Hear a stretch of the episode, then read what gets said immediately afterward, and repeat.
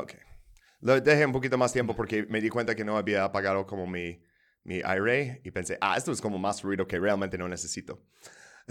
Entonces lo apagué, pero... Ok. Chido. Ok. ah, ¿Qué dices? Presentamos directamente el podcast porque está bien packed.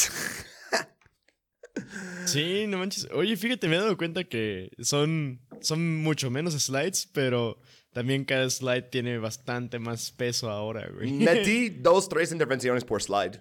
¿Sabes? O sea, como- a veces como, Sí, mira, vamos a hablar de la crisis constitucional y la guerra civil y de la intervención, todo en este slide. Eh, échale. ¿no? Como- es que, ah, bueno, ok. ah, bienvenidos a Intervenciones Gringas, temporada 2. Es un podcast y tiene slides. Aquí exploramos todas las invasiones, bombardeos y golpes de Estado que hizo Estados Unidos para construir su imperio. Yo soy Jeremy, mis pronombres son AA, they, them, y mi copresentador, Hola, bandita, yo soy Bob. Mis pronombres son em, él y Hidei en inglés. Y los quiero mucho. ¿Cómo están?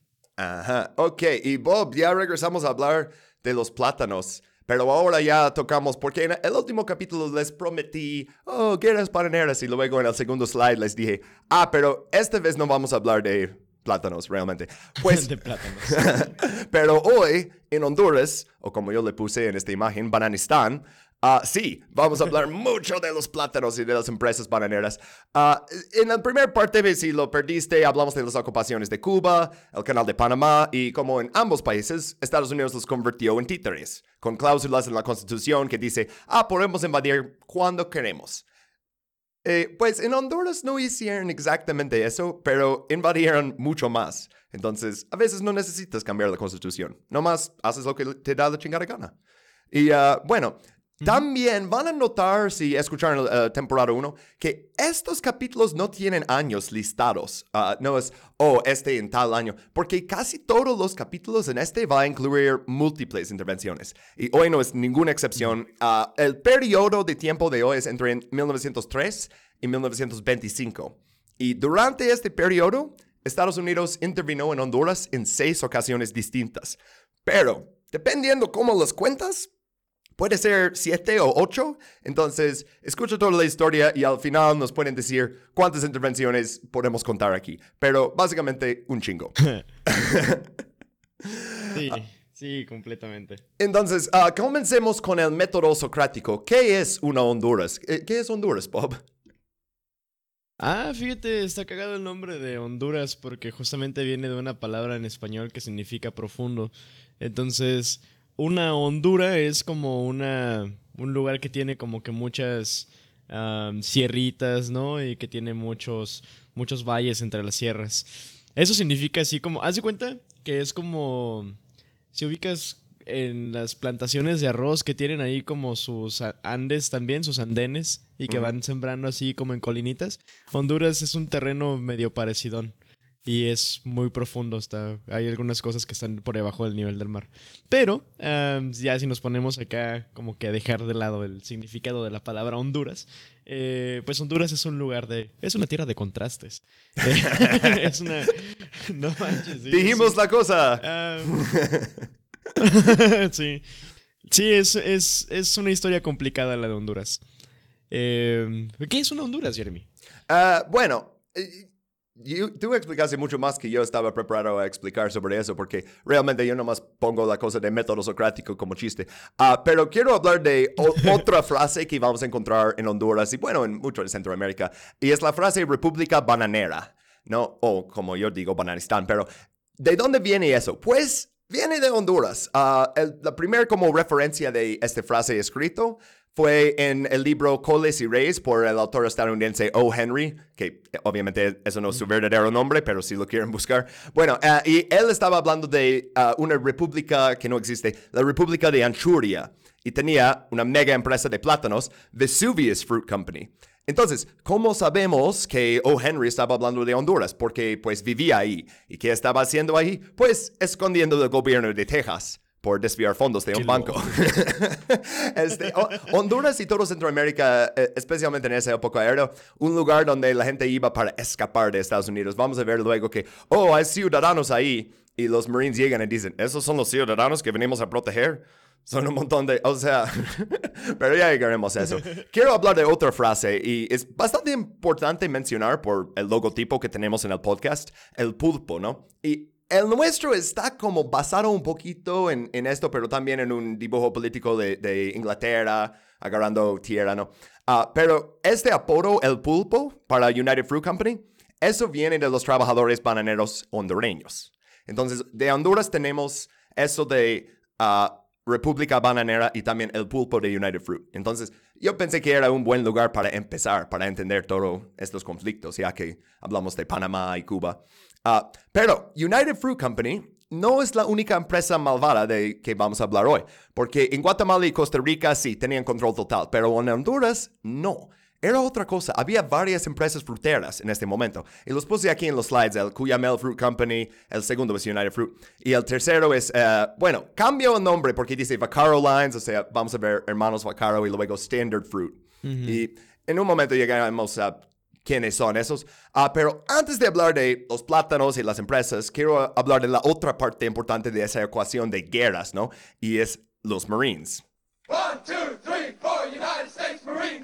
Entonces, los Marines van a ser, ya lo tuve que poner, los Marines van a ser la principal fuerza armada durante las guerras bananeras. Sus constantes desplazamientos le enseñan a Estados Unidos también algunas lecciones importantes sobre diplomacia de las cañoneras. Y por eso puse en este slide The Small Wars Manual, o bueno, el manual de guerras pequeñas. Y también puse un vato ahí que si eres suscriptor de Patreon, tal vez lo reconoces, ah, aunque más tarde quito el bigote.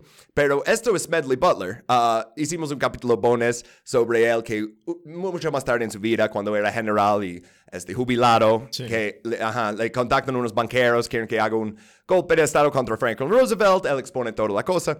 Ah, pero en este momento, Smedley Butler no estaba siendo contratado para atacar a Franklin Roosevelt. No, estaba un matón contratado por Theodore Roosevelt. Ha. Theodore Roosevelt, como siempre, ¿dónde lo puse? y, y, luego Taft y Woodrow Wilson y Calvin Coolidge. Eh, eh, realmente no importa. Eh, cambió varias veces el presidente y las guerras seguían. Entonces, nos gusta echar la culpa a todo a Roosevelt y Taft, pero es un periodo bastante largo. Ah, y este manual, por cierto, vino después. Uh, publicaron este Small Wars Manual en 1940 y fue escrito por veteranos de las campañas en Honduras. Y ah, aquí estoy leyendo una cita. Proporciona directrices para la conducción de operaciones militares distintas de la guerra. Es algo que dicen en inglés, Military Operations Other Than War, MUTU. Eh, les encanta los... Eh, bueno, eh, está también parcialmente basado en el libro Small Wars, Guerras Pequeñas, de un coronel británico, Charles Caldwell, y esto fue sobre la expansión colonial británica. Entonces, están basando mm. su doctrina militar en eso y también la expansión británica. Y pero ¿por qué es importante para eso? Bueno, se convertía luego en la base de la contrainsurgencia. Y eso es la doctrina militar que el ejército usó en Vietnam y fracasó, y en Afganistán y fracasó, y en Irak, y ya saben. Uh, pero volvieron a imprimir este manual en 1990. Entonces, las lecciones que aprendieron de todo eso de Honduras siguen enseñando ahí en el cuerpo de los Marines. Uh, y quiero leer, antes de empezar a ver qué tipo de conflictos son esos de uh, diferentes a la guerra, guerra que no es guerra. Bob, ¿puedes leer esta traducción que dejé aquí? Sí, claro. Las intervenciones u ocupaciones suelen ser pacíficas y altruistas. En consecuencia, los métodos de procedimiento deben ajustarse rígidamente a este propósito. Pero, cuando se ve obligado a recurrir a las armas para llevar a cabo el objetivo de la intervención, la operación debe llevarse a cabo de forma enérgica y expeditiva a fin de vencer la resistencia lo antes posible. El plan y la estrategia de la campaña deben adaptarse al carácter de los pueblos encontrados, la política nacional y los preceptos del procedimiento eh, civilizado exigen que nuestro trato con otros pueblos se mantengan en un plan de alta moral. Ah, sin embargo, la estrategia. Ay, perdón, lo borré. No, no te preocupes.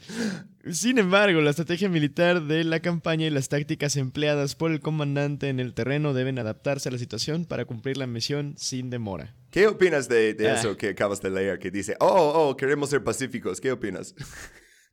Altruistas, ¿eh? Bunch of bullshit. Eh, pero, ¿qué te iba a decir? Eh, justamente algo que, que, se me hace bien cagado. Eh, pues, ¿te acuerdas? ¿Cuándo fue el episodio que sacamos ese dato de que la CIA, la CIA misma había dicho cuántas veces Estados Unidos había invadido otros lugares y cuántas veces había funcionado?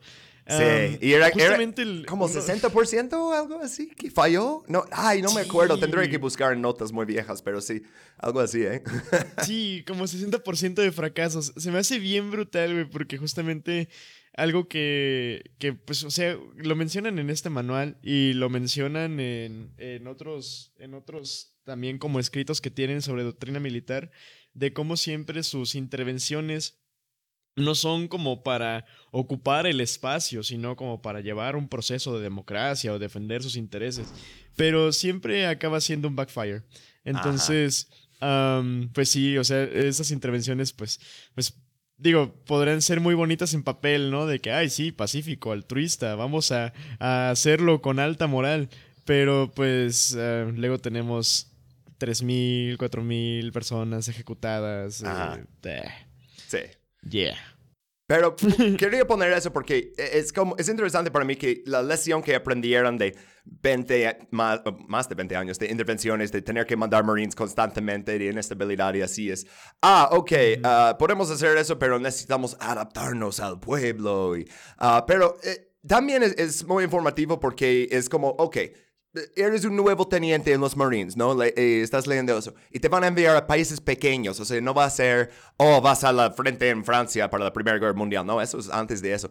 Uh, pero estos países pobres, chiquitos, no pueden ofrecer mucha resistencia. Entonces, tu trabajo no es ir y aplastar todo, o sea, no necesitas las grandes piezas de artillería, no vas a hacer guerra convencional, necesitas llegar a ser un bully, necesitas llegar a, con tu misma presencia, obligar las cosas a funcionar como deben según las empresas fruteras. Ah, y a veces tienes que, a veces te obligan a usar tu arma, pero realmente no queremos eso. O sea, eh, y, vamos a ver luego con los informes de acción del cuerpo de Marines en esta época, eh, las guerras bananeras no siempre eran disparos. A veces es, mandamos unos buques de la Marina, un destacamento de Marines, ah, y pues también necesitamos hablar de lo que estaba pasando en el mundo para entender por qué no hubo más resistencia. O sea, esos países no quieren defender su soberanía. No, no, no. Pensamos en la clima política del mundo, porque justo en esa parte es eh, eh, una época de expansión colonial para todas las potencias europeas. El imperio alemán está luchando en las guerras Herero, en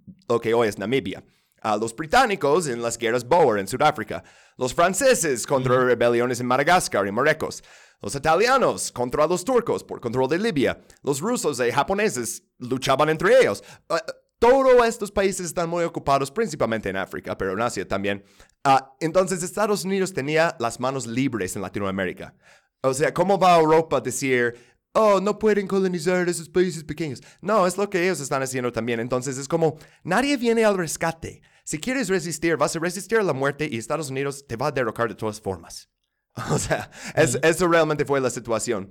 Uh, las repúblicas centroamericanas posteriores a la independencia, antes propiedad de España, pues no tiene forma de resistir el poder industrial de Estados Unidos, porque Estados Unidos es, es en esta época después de la guerra civil y con un momento de industrialización muy rápida. Y también ya aplastando huelgas y poniendo, o sea, eh, también en Estados Unidos tienes en este momento uh, labor infantil, tienes uh, condiciones pésimas, ¿no? O sea, eso es como un momento de capitalismo muy extremo y imperialismo muy extremo.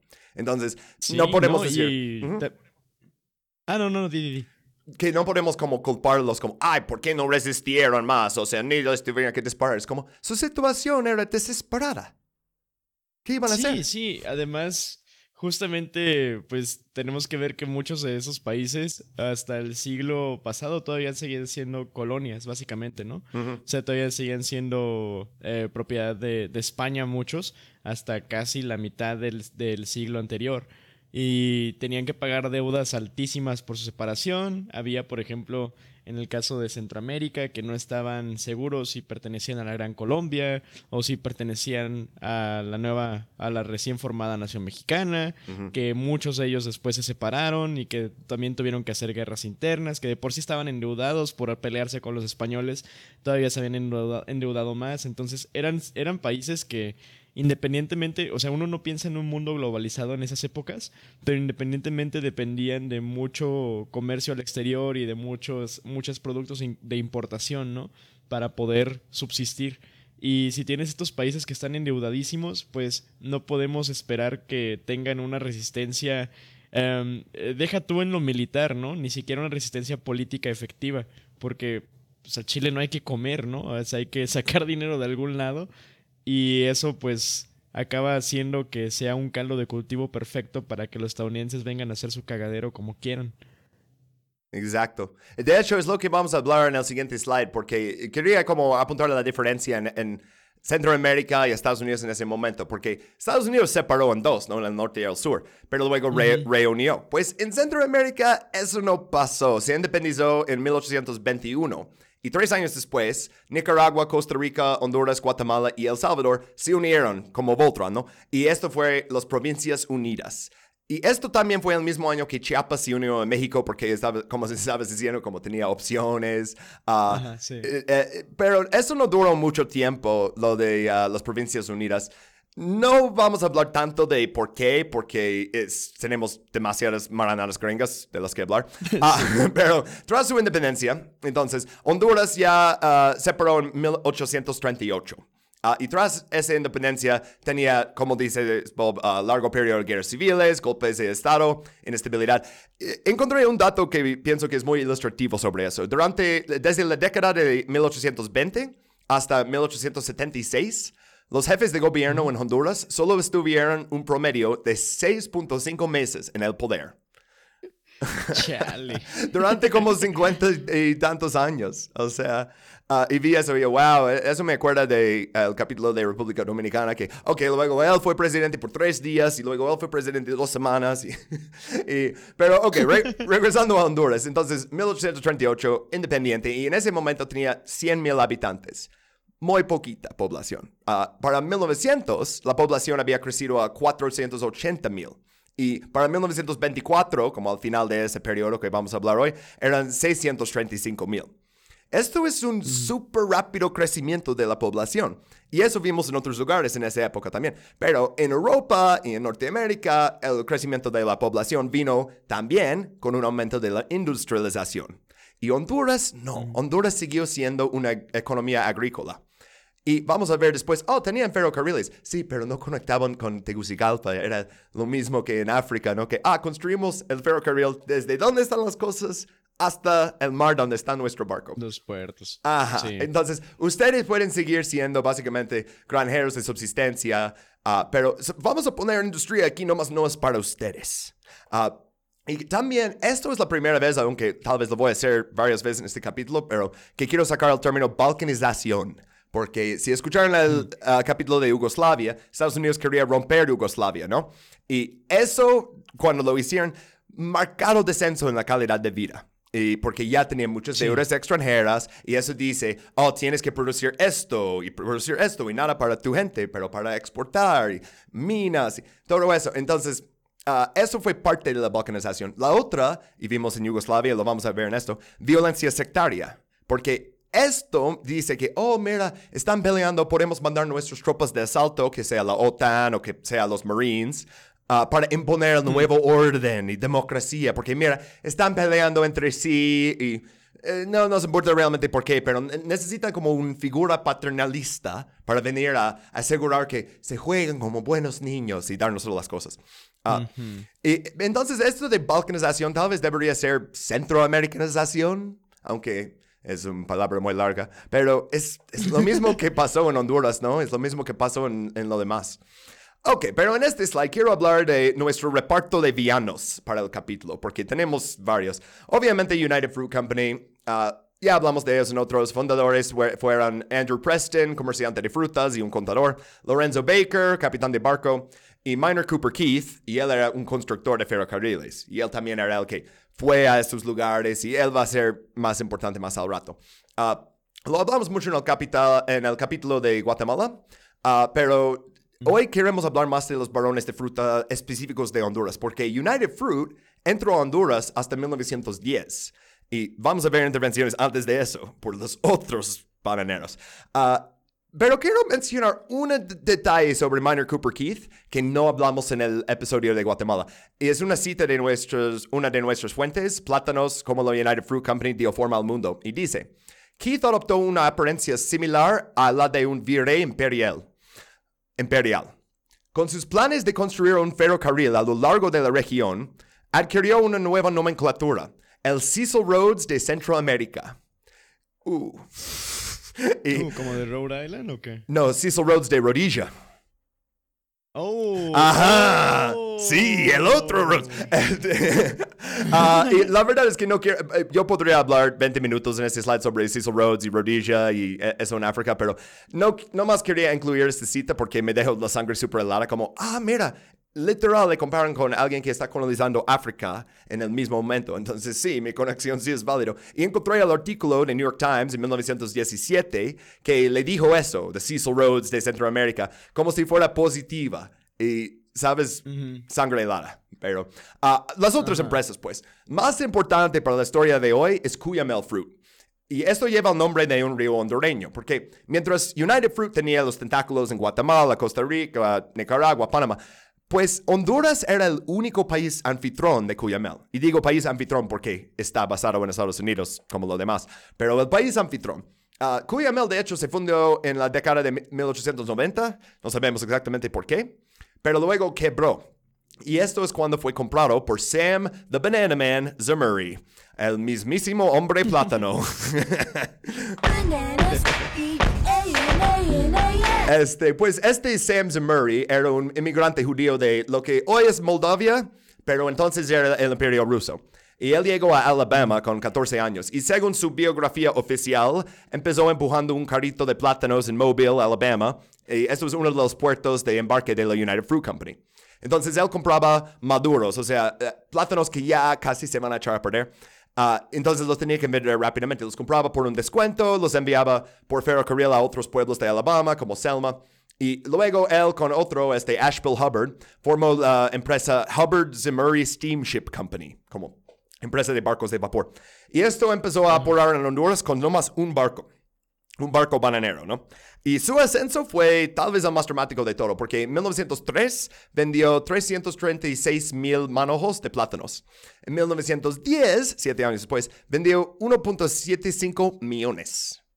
Y ya, bastante Oh. dramático. Y esto es el año Sí, que. Zamuri compró Cuyamel, porque antes era Hubbard Zamuri Steamship y luego compró Cuyamel. El nombre era mejor, se quedó con eso.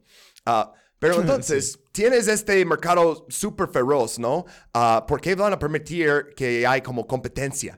Pues, ¿por qué no? No, realmente no dejaron que había competencia, lo utilizaron. Porque Zamuri era un amigo personal de Minor Cooper Keith. En 1899 tuvo problemas de dinero. Y le habló con Minor Keith y le dijo, ah, ¿puedes comprar 60% de las acciones de, de mi empresa? Y dice, sí, sí, entonces eso es, ajá, o sea, porción controlador. Entonces, United Fruit también controlaba a Zamuri. Pero en 1910, cuando ya le iba mejor, quería recuperar esas acciones. Y United Fruit, sorprendiendo, accedió a vendérselas. Entonces, oh, estamos dejando nuestro interés de control en uno, de nuestros competidores. ¿Por qué? Pues Andrew Preston, el otro fundador de United Fruit, explicó, Zamuri parecía un hombre de ideas especulativas. ¿A qué refería con eso? 1910 fue el año que Zamuri empezó a organizar un golpe de Estado en Honduras.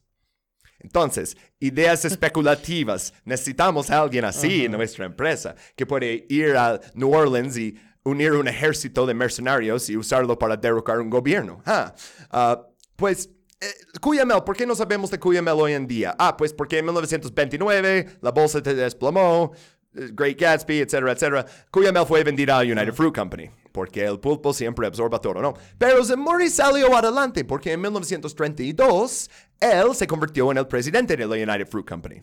Porque operadores despiadados como Zamuri, muy valiosos para la clase capitalista.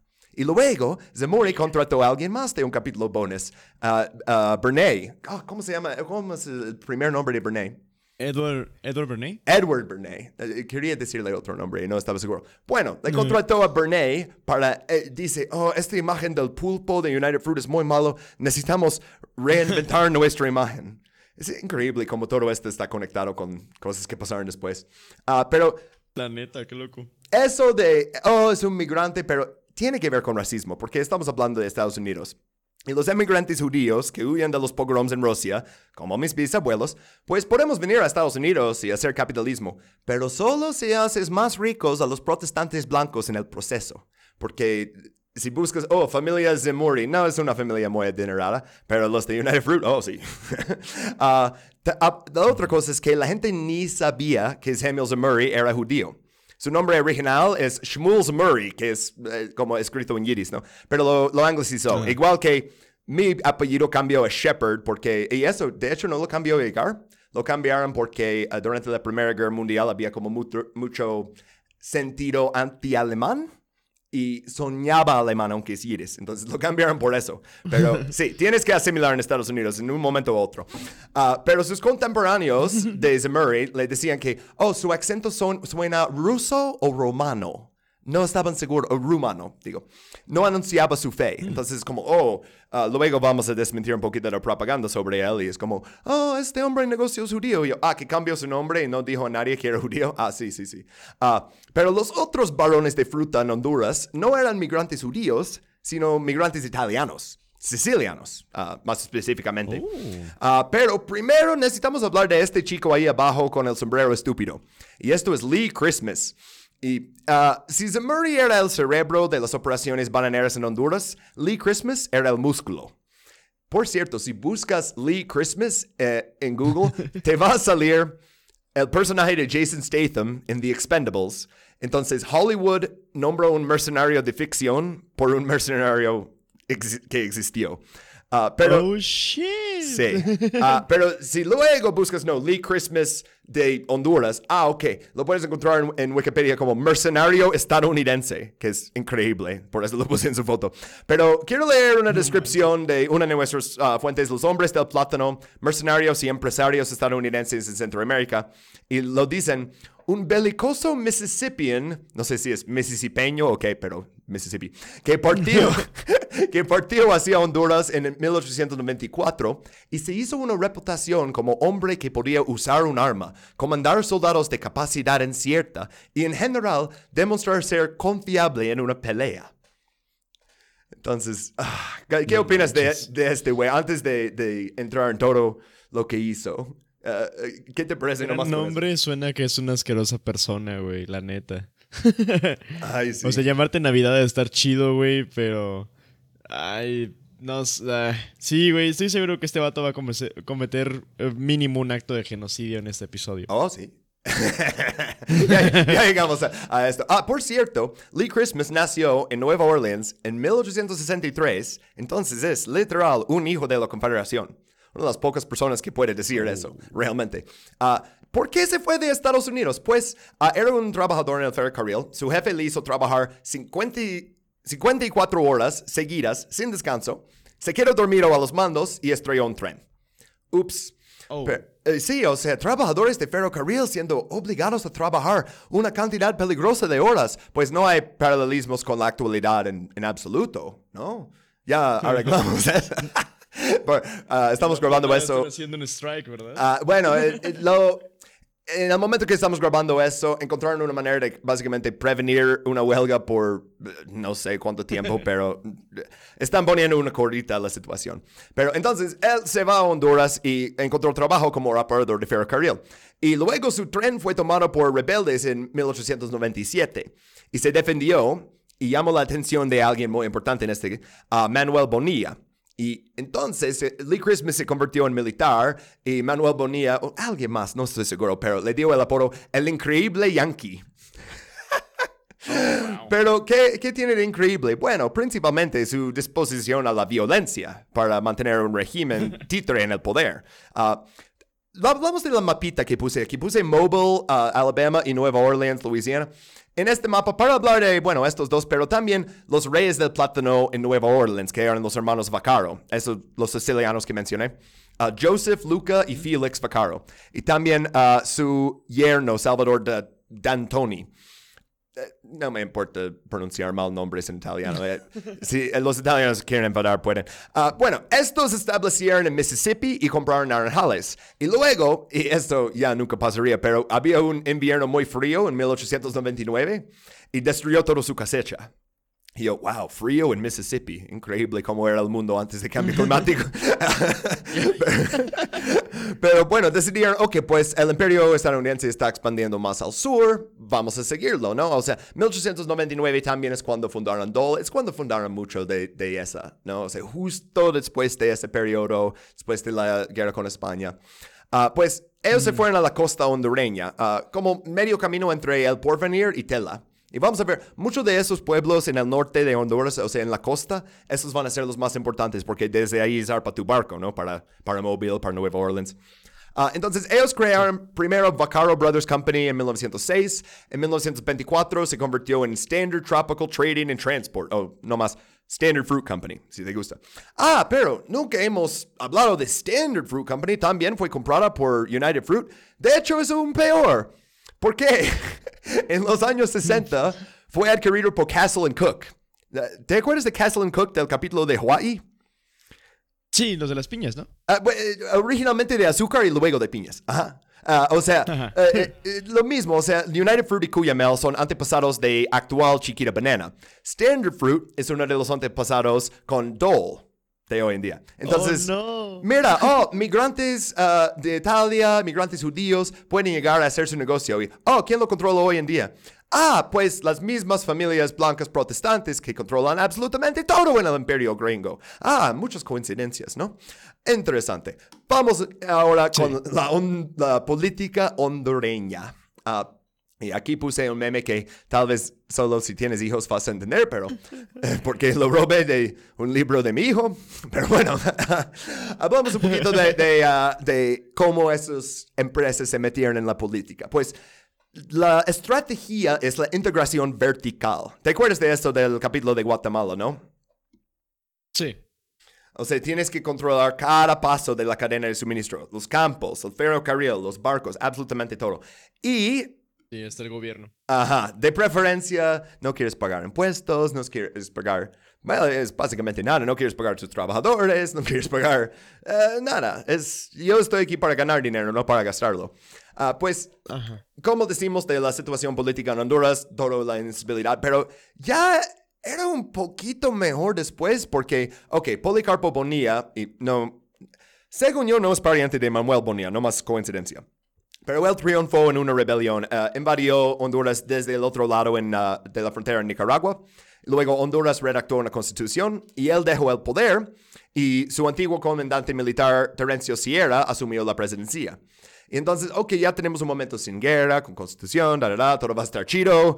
eh, un presidente que dura más que seis meses. ah, pero el bueno. gran problema del país es como, como dices, bancarrota. O sea, no tienen feria para absolutamente nada. Pero llegan los hermanos Vaccaro y, oh, tenemos esa solución. De hecho, Minor Cooper Keith lo hizo en Costa Rica y Panamá. Lo queremos hacer aquí. Tú nos das una enorme concesión de tierras y a cambio construimos un ferrocarril. ¿Te suena? y entonces Sierra dice, yo no tengo otra opción, está bien. Entonces, Manuel Bonilla, este es el Bonilla que reconoció la audacidad de ah, Lee Christmas y le hizo como su comandante. Pues él fue vicepresidente durante la presidencia de Policarpo Bonilla. Sé que eso es medio confuso. Ah, pero ah, Manuel ganó elecciones presidenciales de 1902, pero Terencio Sierra no le pasó el poder. ¿Por qué? Pues la votación fue estrecha, ningún candidato obtuviera una mayoría clara, pero Manuel Bonilla obtuvo 48.7%, es más que cualquier otro candidato. Pero como que no es más que 50, entonces el gobierno en funciones tiene que elegir a quién transferir el poder y eligieron al segundo candidato, Juan Ángel Arias Poquín, y él solo obtuvo 42.9%. Entonces, Bonilla decidió declararse presidente en una isla y iniciar una guerra civil. Yeah, otra vez. Ah, otra vez. O sea, Honduras, vamos a sacrificar más gente joven del futuro del país para las ambiciones de unos señores ancianos. Y, pues, Yeah. Con Tenemos- bigotes pésimos, por cierto. Ajá, y pues sí, sí, los bigotes se van a poner muy mal en este capítulo, ¿eh? Ah, pues entonces tenemos una pequeña república centroamericana, lucha por el poder, dos, uno de los combatientes, Bonilla, necesita ayuda para asegurar su victoria. ¿A quién le puede recurrir? A los Estados Unidos. Y dice, oh, Teddy Roosevelt, dame una de esas acciones policiales internacionales que hablas. y pues vamos a ver esto constantemente en el capítulo. Nadie tiene una mayoría clara, ambos se declaran ganadores, el Congreso declara ganador a uno, llega a Estados Unidos y dicen, oh, en realidad, el ganador es el que más ama a las empresas bananeras. En este caso fue Bonilla. También, esta fue la primera misión en Centroamérica para nuestro amigo del capítulo bonus, Smedley Butler. Ah, usé sus libros, sus diarios como referencia para eso también. En marzo de 1903, los Marines y varios barcos fueron enviados desde Culebra, Puerto Rico, a Honduras, bajo órdenes de sofocar la revolución contra Bonilla. Ah, Butler y varios Marines, llegaron, cientos de Marines, ah, llegaron frente a Puerto Cortés en un barco que se llama el Panther. Era un barco bananero que convirtieron poniendo unas armas encima. Ah, y luego, Wow. en, en las palabras de Butler, ah, llegamos preparado para desembarcar, mm, para desembarcar y disparar a todos y a todo que le... eh, shit, one more time. Eh, en las palabras de Butler, llegamos preparados para desembarcar y disparar a todos y a todo lo que rompiera la paz. Uf. Y, pero no encontraron exactamente eso. Ah, quiero leer una cita de otra fuente que usamos, ah, el general de los Marines inconformistas, Medley Butler, y las contradicciones de la historia militar estadounidense. Y dice, pero en lugar de ofrecer acción y aventura, Puerto Cortés resultó ser un remanso tórrido con pocos indicios de actividad vigorosa, revolucionaria o de otro tipo. Básicamente está diciendo, ese Sí. pueblo es eh, chafa. Sí, no manches, querían llegar a ser un Hawái acá estilo Captain Cook y resultó ser pues básicamente como llegar de vacaciones. Em, eh, Güey, ¿te, te, te das cuenta cómo siempre también cuando empiezan las intervenciones como que siempre, o sea, llegan con una cantidad de fuerza exageradamente innecesaria? O sea, siempre Sí. es como de que, oh, sí, vamos a llegar como con 400 güeyes para li- liberar un pueblo de 20 personas y es como de, y está... Mandaron, cabrón, no me acuerdo si mandaron 29 mil soldados a Panamá. Una cosa así. Sí, o sea, Sí, no en- eh, eh, y eso fue en la invasión en 89, pero sí. ah, entonces, ah, ¿por qué estaban ahí? ¿Para proteger los plátanos? No, no, no, no, no. Para proteger a los ciudadanos estadounidenses. A ver, ¿dónde está mi? Ahí está. Ah, entonces, en La Ceiba, uno de los pueblos muy de la empresa, 28 supuestos ciudadanos estadounidenses firmaron una petición que afirmaban que estaban amenazados por un reino del terror en que cientos de disparos de fusil fueran disparados promiscuamente por bandas anárquicas y medio borrachos por toda la ciudad, algunos de cuyas balas penetraron en las casas de madera ocupadas por ciudadanos estadounidenses. Ah. Pues suena como, o sea, tipos borrachos bajo bandas anarquistas disparando en el aire. Suena bien. Suena Nueva York de mi infancia. ya no, ya es muy Disney ahí. Pero entonces, ah, pues los Marines no tienen otra opción ex- excepto ir a apoyar a Bonilla de los anarquistas y el levantamiento. Ah, pues hablamos de dónde llegaron, ¿no? Porque ah, esos pueblos, ah, vamos a hablar mucho de esos tres pueblos, ah, La Ceiba, Trujillo y Tela en Honduras. Ah, y son muy parecidos a los company towns en el capítulo de West Virginia, porque los trabajadores viven en condiciones ruinosas, gastan los pocos dólares que ganan, o en este caso, ni ganaban dólares, ganaban como company script, ¿no? Misma cosa en las ah, de carbón, ¿no? Ah, entonces, todo lo que ganas tienes que gastar en esa tienda donde las cosas están súper sobrevaloradas, terminas con nada, terminas con apenas para comer.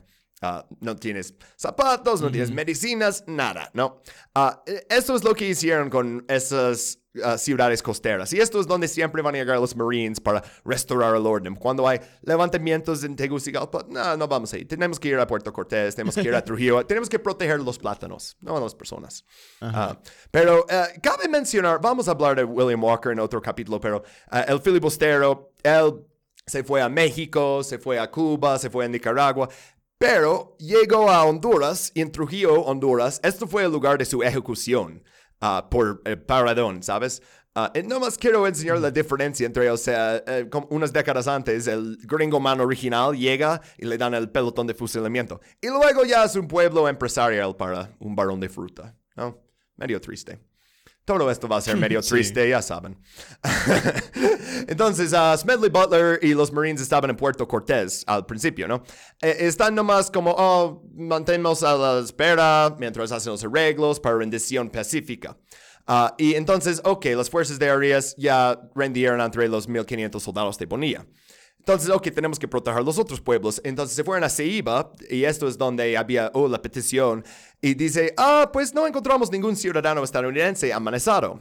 Entonces, continuaron, se fueron a, Trujillo, y esto es donde los manuelistas, o sea, los apoyantes de Manuel Bonilla, estaban luchando contra las fuerzas de Arias, y rescataron al cónsul estadounidense. Y el vice-consul en la Ceiba informó que la presencia de, uh, el Panther y de los Marines había redundado en gran medida contribuido al prestigio de los Estados Unidos e hizo que las autoridades locales se dieran cuenta de sus obligaciones y responsabilidades. Entonces, no más necesitamos traerlos y enseñarte, oye, mira, mira, nuestro prestigio está ahí con los rifles, haz lo que debes hacer. Uh, increíble, ¿no? Pero sí, o sea, no siempre tienes que disparar uh, los cañones, nomás necesitas la cañonera. Uh, pues Butler desembarcó en la Ceiba para echar un vistazo y escribió una carta a su casa uh, que la ciudad tenía como unos 80 gringos entre sus 4.000 habitantes.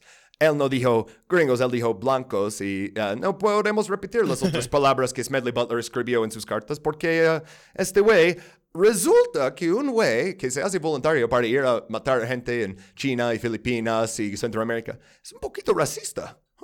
¿Quién lo habrá pensado? ok, pero... Solo un poco, solo un poco. Ajá, pero para describir a los gringos que viven ahí, dice, un grupo bastante pobre, la mayoría de ellos han dejado su país por el bien de su país, me imagino. o sea...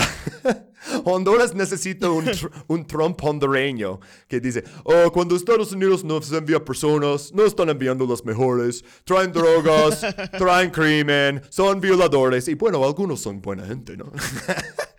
Porque Smedley Butler básicamente está diciendo, esos son los ciudadanos que tenemos que proteger, no mames. Uh, también durante eso él recibió su apodo de Old Gimlet Eye porque tenía los ojos rojos porque justo vino de Filipinas con un fiebre tropical y cuando terminó con esa intervención en Honduras en 1903, luego le mandaron al canal de Panamá. Eh, te digo, Smedley Butler va a estar en muchos capítulos en esta serie, en Nicaragua también.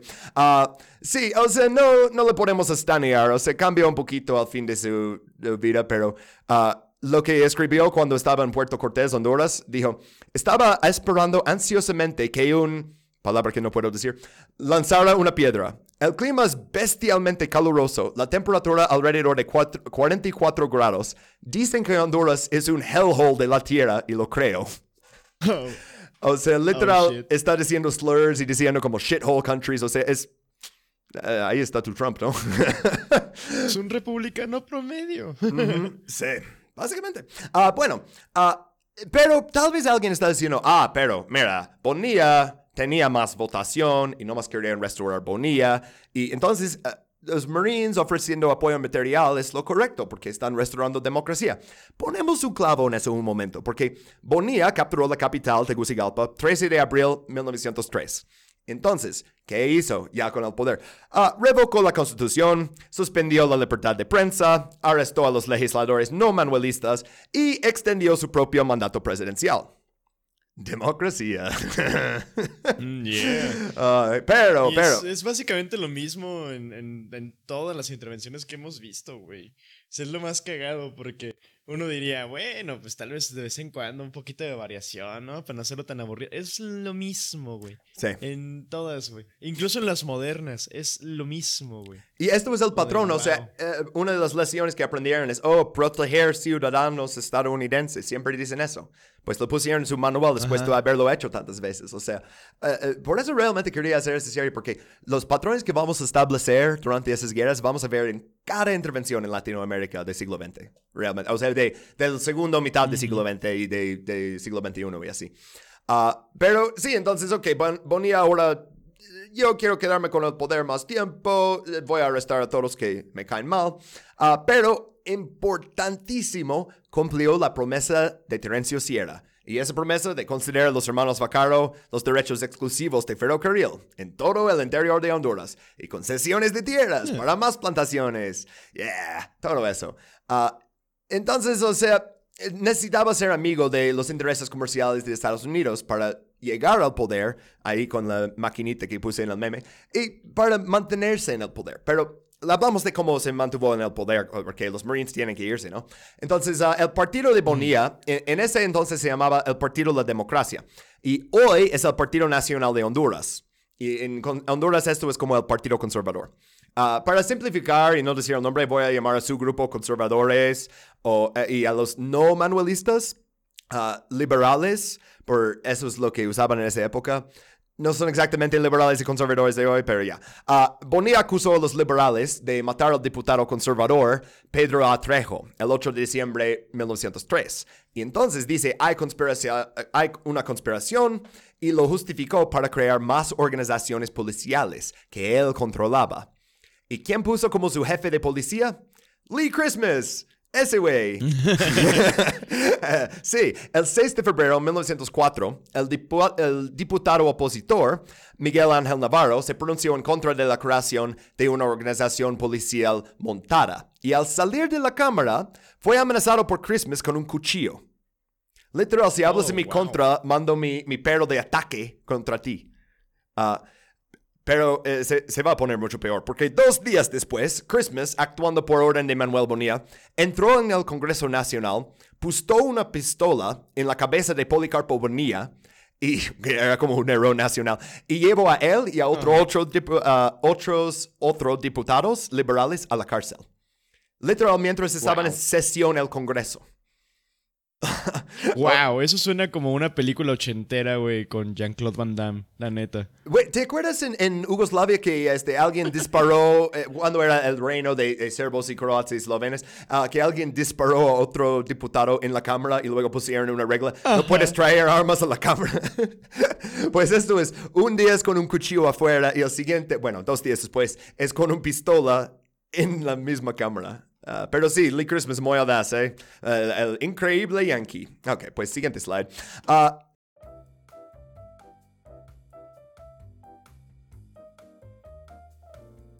Hola banda, yo soy Bob. Disculpen por interrumpir. Esto que estás escuchando justo ahora es un anuncio. Es un anuncio del podcast. Qué raro, ¿verdad? Ayúdanos a asegurar que este sea el único anuncio que tengamos que hacer alguna vez. Por tan solo 4 dólares con 20 centavos al mes, tendrás acceso a todos nuestros capítulos bonus y otros beneficios. Entre más gente se una, más podremos dedicarnos a hacer un podcast increíble. Vamos, banda, echen la mano. Digo, yo tengo que estudiar y trabajar. Jeremy tiene tres hijos. La neta no queremos hacer anuncios sobre videojuegos y otras cosas, así que échenos la mano para poder seguir haciendo este bonito trabajo y poder comer. Suscríbanse hoy al Patreon en patreon.com slash intervenciones gringas podcast. Bueno, te regreso al show.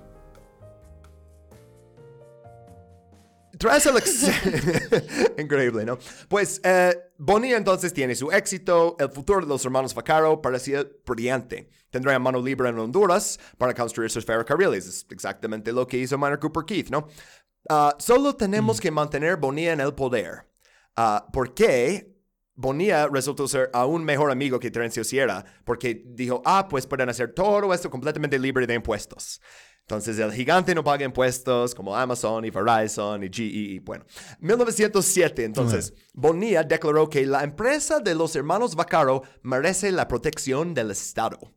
Entonces, ellos tienen la protección del Estado hondureño y la protección del Estado de Estados Unidos. Ah, porque si algo pasa, van a llegar a mandar Marines, ¿no? Ah, pues ah, durante la época de Bonilla había más violencia sectaria entre Centroamérica, uh, porque había muchas disputas fronterizas. Ah, yo digo que la frontera es aquí. Luego escogieron al rey de España como parte neutral para ayudar a establecer la, fronta, la frontera entre Nicaragua y Honduras. O sea, tu colonizador como parte neutral, ¿no?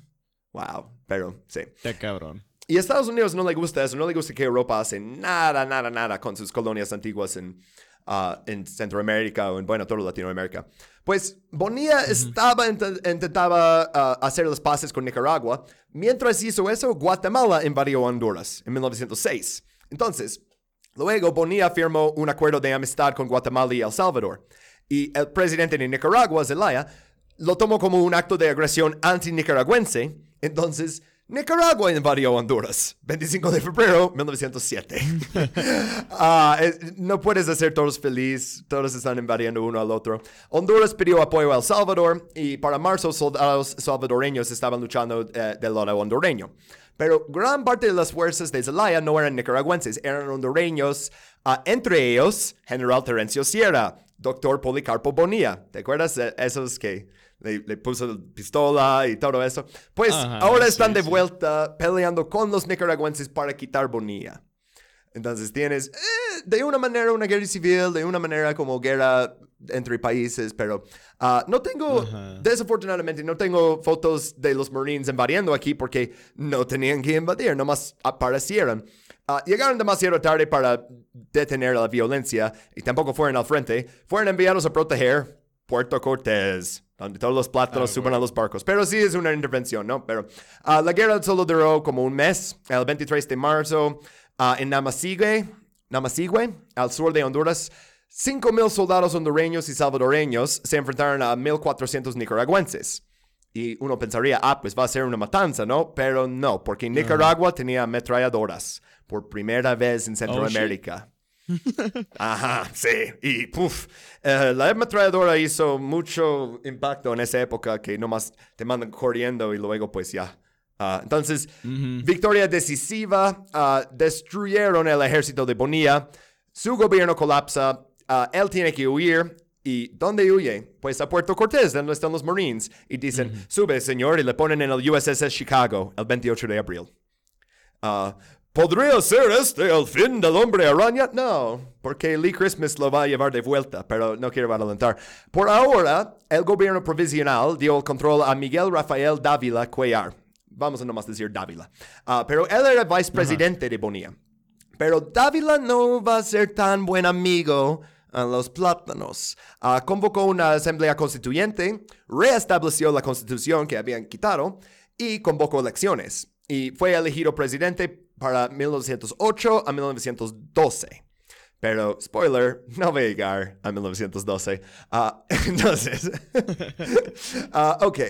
Ah, es este slide, sí. Ok, pero Lee Christmas también tiene que huir, porque ya saben. Ok, entonces, ahora David la toma el poder. Ah, Lee Christmas tiene que huir a Guatemala.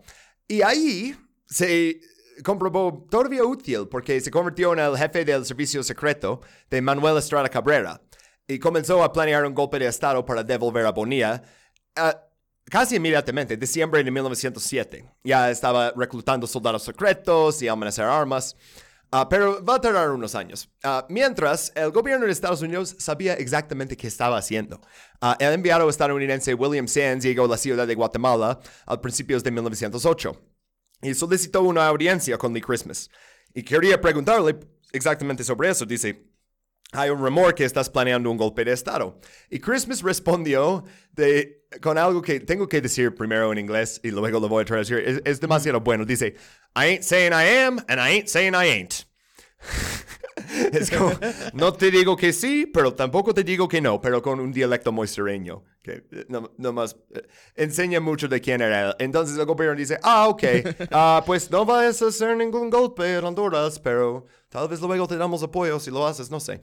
Uh, pues regresando al gobierno de Dávila, tenía problemas, como decíamos, con la deuda, pero ya era mucho. La deuda hondureña para 1910 era 100 millones de dólares. Hoy sería como 3 mil millones de dólares. o sea, uf, no me acuerdo si Detroit era más o menos, pero bastante. pues también tuvo problemas con, otra vez, invasiones. O sea, Lee Christmas y Estrella Cabrera pasaron en 1908 y 1909 lanzando y financiando incursiones en territorio hondureño, pero ninguno tuvo mucho éxito, o sea, como toman algún pueblo, luego lo abandonan, ah, pero constantemente tiene que mandar soldados. ah, otra vez están invadiendo, ah, pero solo tiene como 40 personas, o sea, como redadas, ¿sabes? pero sigue siendo un Sí. problema. Ah, entonces, no quiero entrar esta vez en todos los conflictos fronterizos con otros países centroamericanos porque ah, hubo más, ¿ok? Vamos a decir eso. Pero quiero regresar a las Marineras gringas porque Taft ganó las elecciones en 1908 y Teddy Roosevelt dejó el cargo, supuestamente. Ah, pero en 1909, Teddy Roosevelt estuvo en Honduras junto a Dávila para negociar un tratado de paz con Nicaragua. Entonces, oh, Teddy Roosevelt ya no va a ser en el poder, va a ser Taft, pero va a ir a Centroamérica a meterse en los asuntos de países ahí. o sea, este Oh, güey, no lo podemos, no podemos deshacernos de él, ¿sabes? Incluso cuando ya no es su presidencia. Ah, y en el último capítulo vimos la caricatura de Taft como el borrego de Roosevelt y pues muy claro, ¿no? Ah, pero Zemuri, eh, el, el hombre plátano, el Samuel Zemuri, él no se rindió ante el gobierno de Dávila. Quería exenciones en todo para mantener sus costos bajos. Eh, y realmente los necesita para competir con United Fruit. Pero Dávila no, los- no le quería dar, entonces tenía que sobornar a todos los funcionarios. Entonces consiguió sus exenciones, pero no son oficiales. Pero luego dicen, ah, ok, puedes ah, importar motores de carga, vías ferreras, traviesas de ferrocarril, palos de vapor. ah, todo es sin impuestos, ¿no? Ah, y también al final quedó exento de pagar impuestos sobre la propiedad y la mano de obra y la exportación.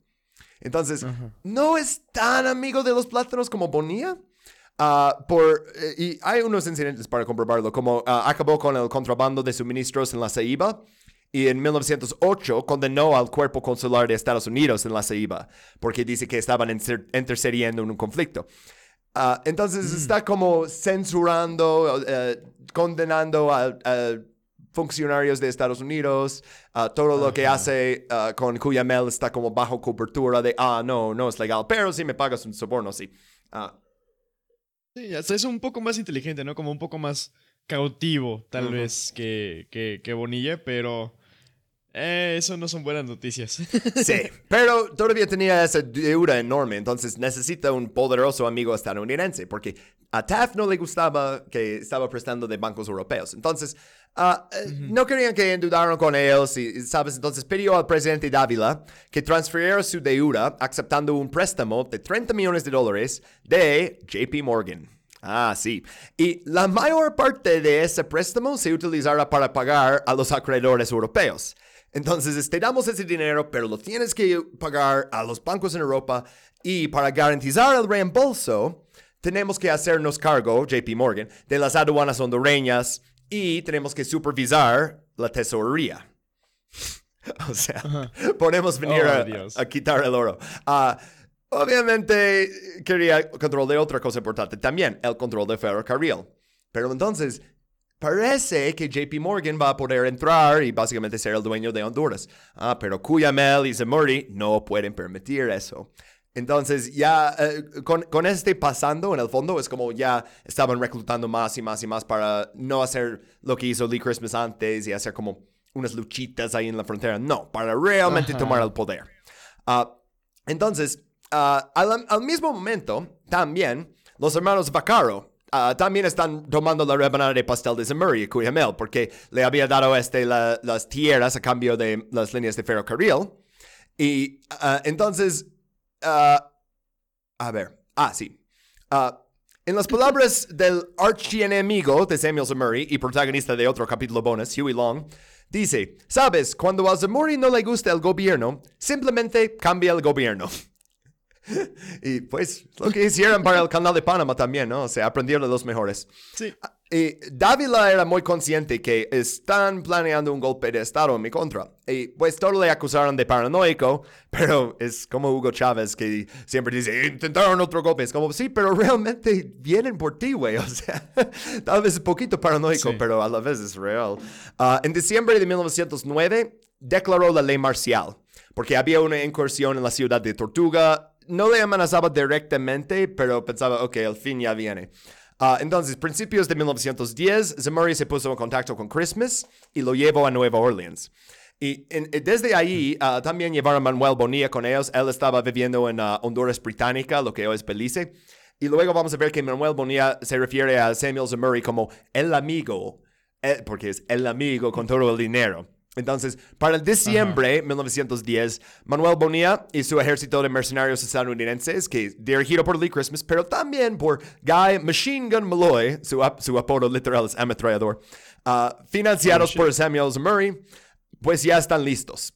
Ah, e, y en las palabras de Bonilla, sin la ayuda decidida de el amigo, no me levanto en armas contra el general Dávila. Esto fue sus palabras que escribió. Pero ahora sí tenía el amigo con todo el dinero de los plátanos. Ah, el servicio secreto de Estados Unidos los vigilaba en Nueva Orleans. Sabían, van a usar este barco para el golpe, van a hacer esto. Pero no les impidió abordarlo.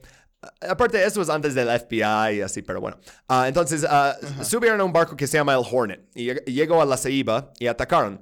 Pero la Marina de Estados Unidos acudió al rescate, pero not really. Uh, lo, lo, que pasó es que ellos no estaban enterados de eso. Entonces los cañoneros llegaron y rodearon al Hornet y les ordenaron no lancen más ataques. ¿Qué está pasando? Lee Christmas, con toda la confianza del mundo, sube al bar, a uno de los barcos ahí y dice, ah, no, yo tengo permiso del Departamento de Estado. Manda un cable a Washington, D.C. y confírmalo y le manda un cable a Washington DC básicamente, oye, ¿ellos tienen permiso? Y su respuesta es como, mira, eh, es la misma respuesta que Lee Christmas. No podemos decir que sí, no podemos decir que no, pero déjalos ir. Uh, entonces, lo que pasó después de eso fue la batalla de la Ceiba, 25 de enero de 1911. Y aquí puse como el monumento a las víctimas, porque esto fue un combate intenso. Ah, ¿te acuerdas que dijiste, oh, este güey va a ser un genocidio? Pues no exactamente genocidio, oh. pero masacre. Eh, cerca, ¿no? Ah, pues la ciudad cayó en manos de Christmas y su ejército. Mientras tanto, en Tegucigalpa, presidente Dávila marcó al ministro estadounidense. Bueno, tal vez no le marcó, le mandó telegrama, whatever. Ah, pero ah, eh, primero trajo este, el ministro estadounidense a su oficina y le dijo que estaba dispuesto a entregar la presidencia a cualquier persona designada por Estados Unidos. Duele tanto leer eso. Duele tanto leer eso de, un líder Aparte latino. Es como de que. Lo más, lo más loco de este rollo es como que. O sea. Como que los Estados Unidos justamente están aprendiendo aquí de la iniciativa privada, ¿no? Porque en realidad no es. No es necesariamente una intervención gringa, gringa aún. Todavía no. Son, ajá, son ejércitos privados todavía, ¿no? Son intereses privados. Pero justamente como que los gringos van viendo, porque digo, esta es la primera, ¿no? Esta es la primera República Bananera, este es el inicio de muchas primeras veces. Y lo más loco de esto es que como que van viendo y van agarrando el rollo y van diciendo, ok, tal vez si no solamente podemos como que hacer, hacer ciertas cosas como para defender los intereses de nuestras compañías en el extranjero. No, no, no, tal vez ya podemos hacer también cambios de régimen para mantener nuestra influencia como gobierno fuera de, nuestro país. Es como de, mmm, ya van agarrando la, cosa. increíble, ¿no? Cómo es de, poderosa la maldita iniciativa privada en Estados Unidos. Y yo creo que en ese momento les hubiera preferido darle a JP Morgan porque JP Morgan era más influencial que los hermanos Facaro y así. Pero era imposible políticamente porque uh, Dávila quería demostrar la buena fe de, oh, voy a entregar todo a Estados Unidos. Entonces pidió a la Asamblea Nacional uh, que aprobara el tratado de préstamo de JP Morgan. Pero por una votación de 32 contra 4, se negaron. Ah, y dijeron, uh, bueno, pusieron otra resolución como en su lugar y declaraba el tratado inconstitucional y en sus palabras una ofensa contra Honduras. Entonces intentó decirles, pues mira, mira, mira, voy a entregar todo, yo puedo dimitir y poner a otra persona, nomás dame ese dinero de JP Morgan. Y luego sus políticos dicen, no, no podemos aceptar eso.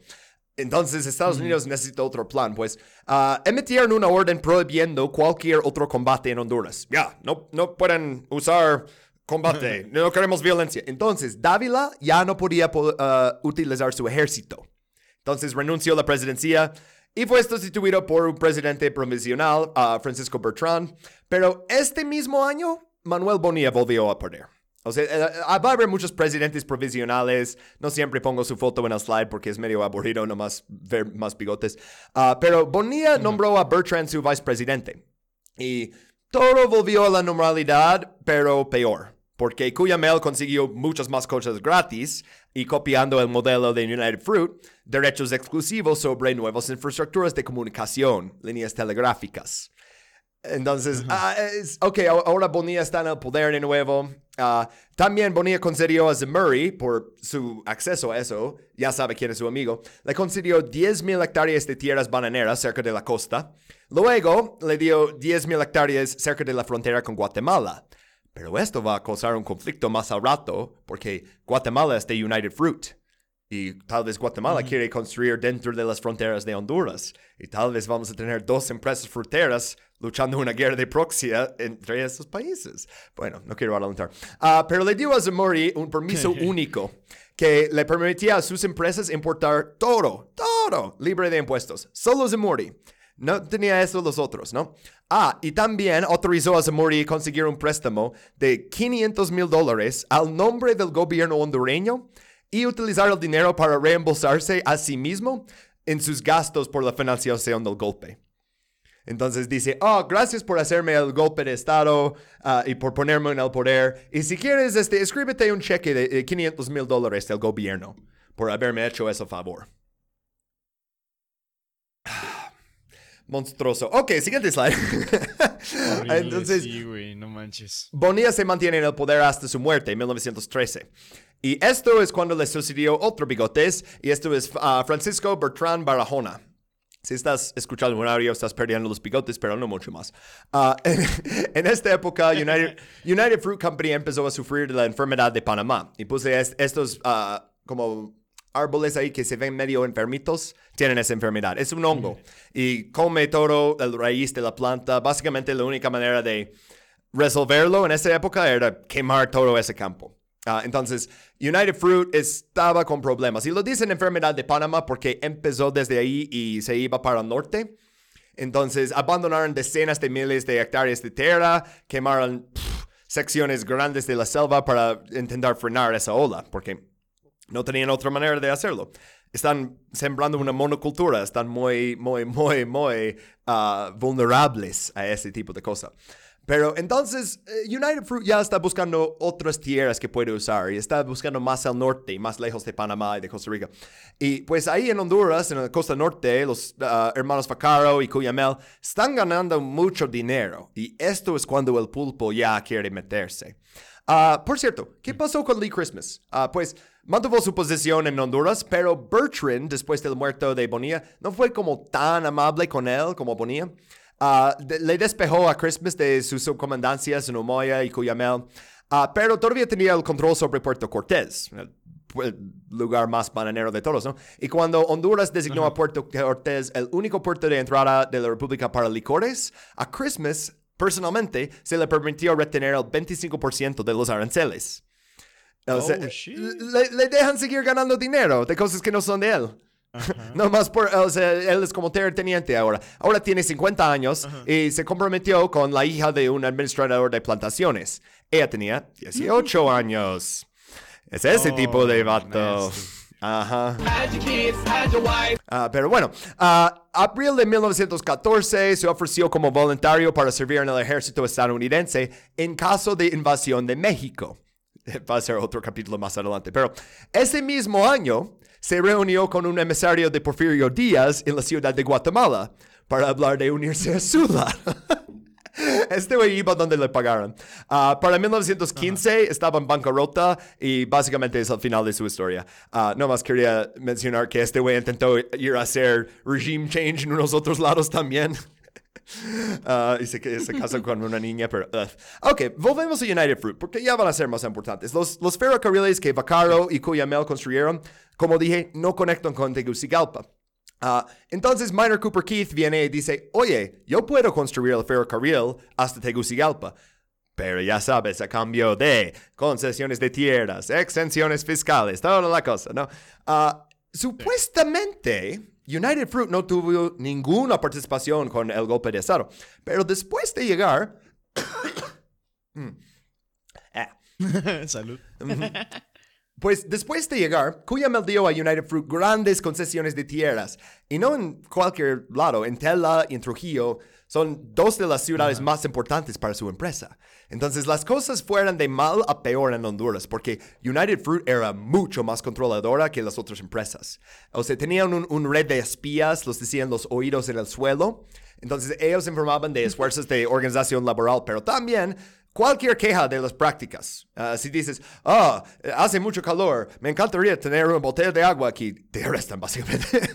¿Sabes? O sea, No manches. Sí. Ah, también otra cosa de Minor Cooper Keith fue importar mano de obra extranjera.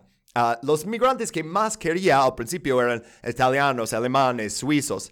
Pero eso era por cosas raciales. Dice, están bettering the racial stock, o en español, mejoran el acervo racial de Honduras al mezclarse con los lugareños.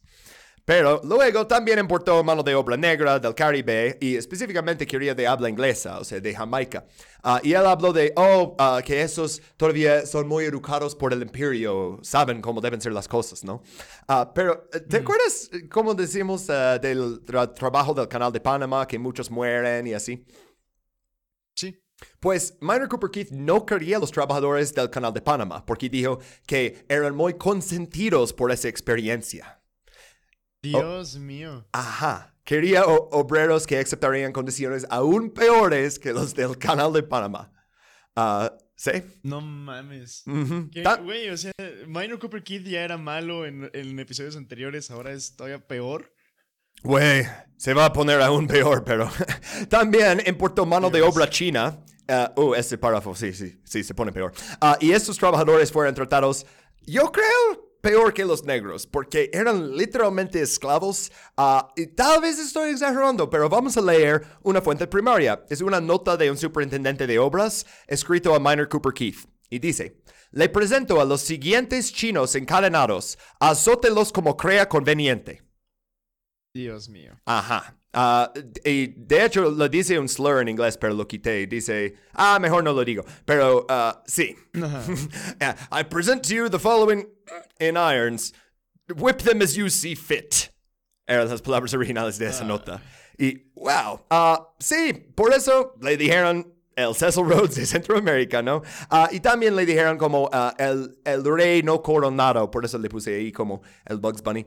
Ah, pues Pero luego empezó a pasar algo, no solo en Honduras, pero en todo el mundo. En 1917, esto fue un año de gran importancia para los movimientos obreros.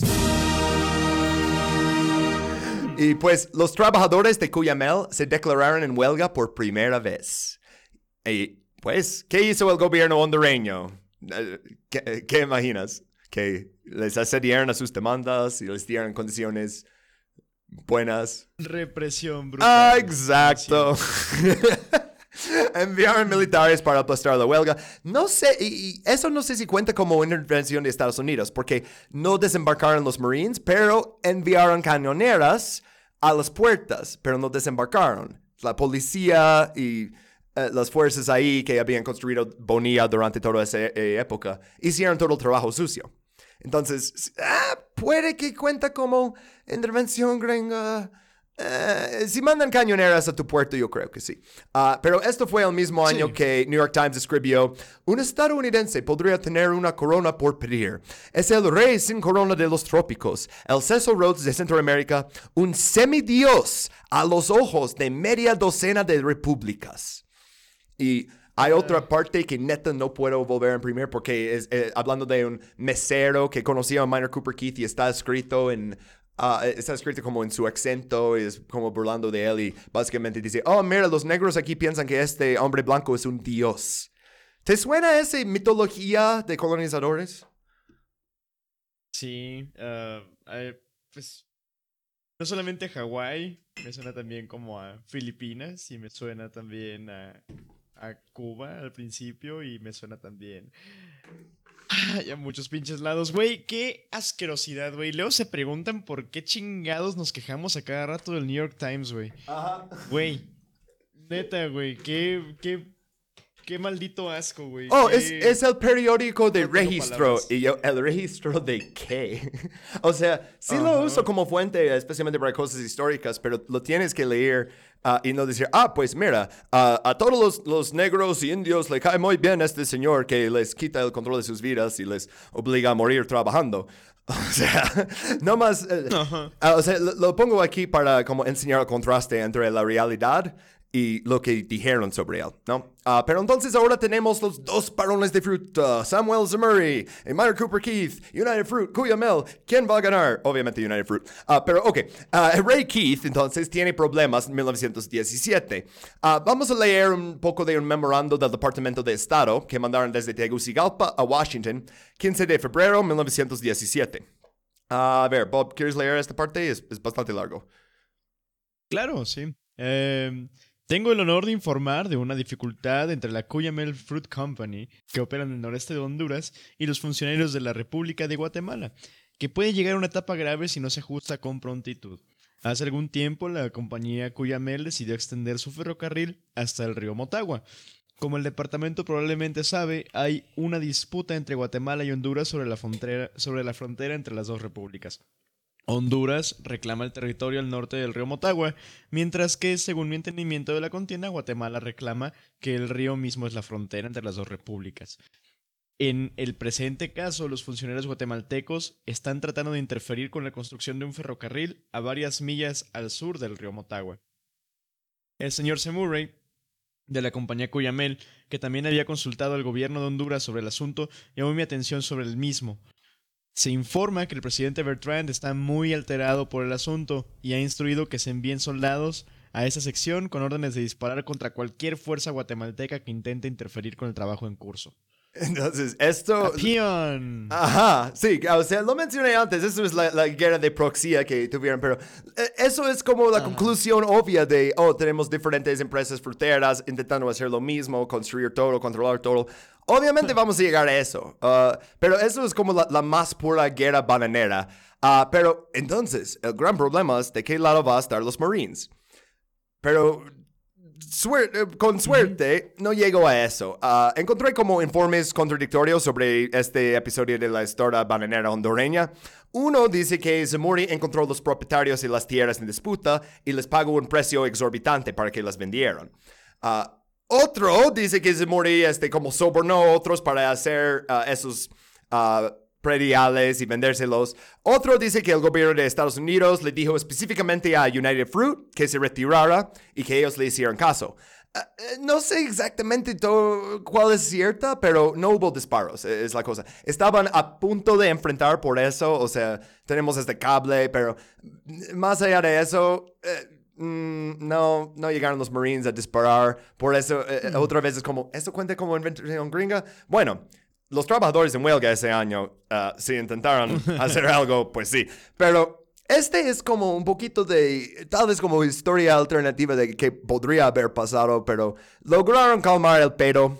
No sé exactamente por qué, pero United Fruit todavía tenía bastante control sobre Cuyamel. Ah, ¿Quién sabe? Yeah. Yo creo que Pero, exactamente qué pasó es... justamente- Ajá, sí, nunca, nunca podremos saber exactamente qué pasó, pero fíjate que hasta eso creo que tiene, tiene un tanto de sentido que... Se, se me hace más sentido que incluso este Simurray haya comprado las tierras a precios exorbitantes a que el mismo gobierno le haya dicho a United Fruit que se retirara, ¿sabes? Porque, digo, United Fruit es bastante más grande, es la consentida, tiene todavía más propiedades, o sea...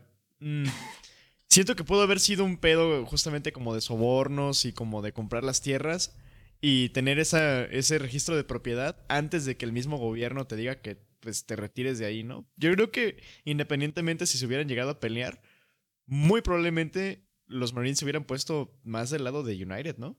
Tal vez sí, Más ¿eh? Porque es que sí, es difícil saber porque depende también, o sea, estas cosas están pasando que nomás manda como un destacamento de, de Marines, o sea, no necesitas toda la fuerza del Congreso en este momento, o sea, a veces eh, lo que vimos con el golpe en, en Hawaii fue básicamente un senador de Massachusetts que quería hacer lo posible, ¿no? Entonces, eh, con esos países chiquitos, con la atención del gobierno en otros lados, Puede ser que un amigo de Cuyamel le eche la mano, puede ser que un amigo de United Fruit. Bueno, la cosa es que no llegaron a disparos, pero eh, un parte interesante de la historia. Y después ya vamos a llegar a más guerras civiles en Honduras, porque en 1919, y esto le dicen la primera guerra civil en Honduras, pero realmente eh, no es la primera, es la primera en siglo XX. Ah, por cierto, este slide nomás tenía muchas fotos de personas, por eso puse un Chims ahí para, para que tenga un meme. Ah, pero, Ote, en- en- entonces, ah, ah, Bertrand es, ah, la guerra, la Primera Guerra Mundial terminó. También, todos saben eso, pero Bertrand está en el límite de su mandato. Y a causa de la guerra y de la enfermedad de Panamá, que ya estaba ahí, revueltas obreras, deuda, otra vez muchos problemas. Pero le gusta, le gusta tener el poder. Decide, no quiero terminar mi mandato al final y quiero prolongarlo como hizo Bonilla. Pero Estados Unidos no estaba muy contentos con él. O sea, Bertrand era su títere, pero dicen, no, no, no, queremos que aceptes el límite de tu mandato y que haya transición pacífica de poder. Mientras tanto, el señor en medio del slide, uh, general Rafael López Gutiérrez, él comienza a reunir el apoyo popular para sacar a Bertrand del poder. Dice, no, él no puede extender sus límites, necesitamos hacer un levantamiento. Entonces, esto pone los gringos en una posición difícil porque le dijeron a Dávila que no puede usar su ejército para detener un levantamiento. Entonces ya es como una norma general en Honduras. No queremos más levantamientos, no queremos más golpes, no los vamos a apoyar. Ah, van a llegar a un tratado de eso en unos años, pero eh, es como, incluso si es alguien que queremos eliminar como Bertrand, es muy mal óptica que, que haga un levantamiento, es muy malo para los negocios.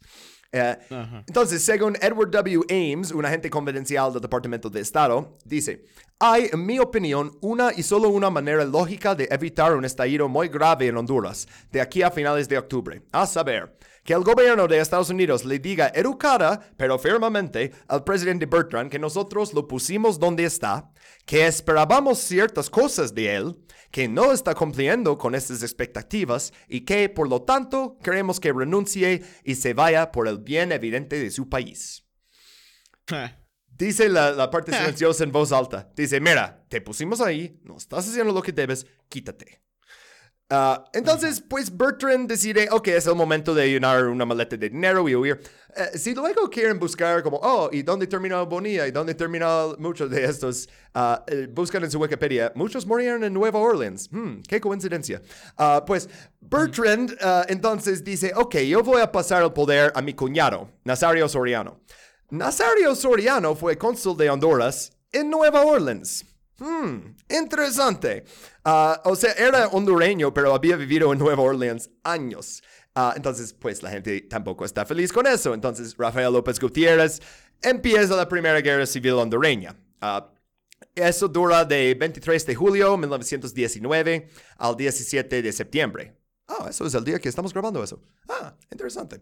Ok, bueno, de 1919, no de, de ahora. Entonces, uh, ¿quién se presentó con la Marina y los Marines para garantizar la celebración de nuevas elecciones y proteger los puertos bananeros? Pues... Gringo Man. no la había usado todo el capítulo. Pero sí, entonces, ah, tenemos que proteger las elecciones. Uh, entonces se mete otra vez la presidencia hondureña. Pero ¿quién pondrán? ¿A Soriano? ¿A López? No, a Francisco Bográn Barahona el otro que puse en el slide.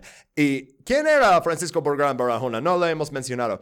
Pues uh, pertenecía a una familia rica de la clase plantadora que poseía acciones en la United Fruit Company.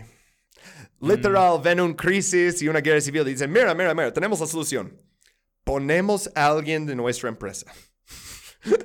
Pero, entonces Bográn toma otra vez presidente provincial, o, uh, provisional, poco tiempo en el poder, pero trae el amigo del show, la policía de Nueva York.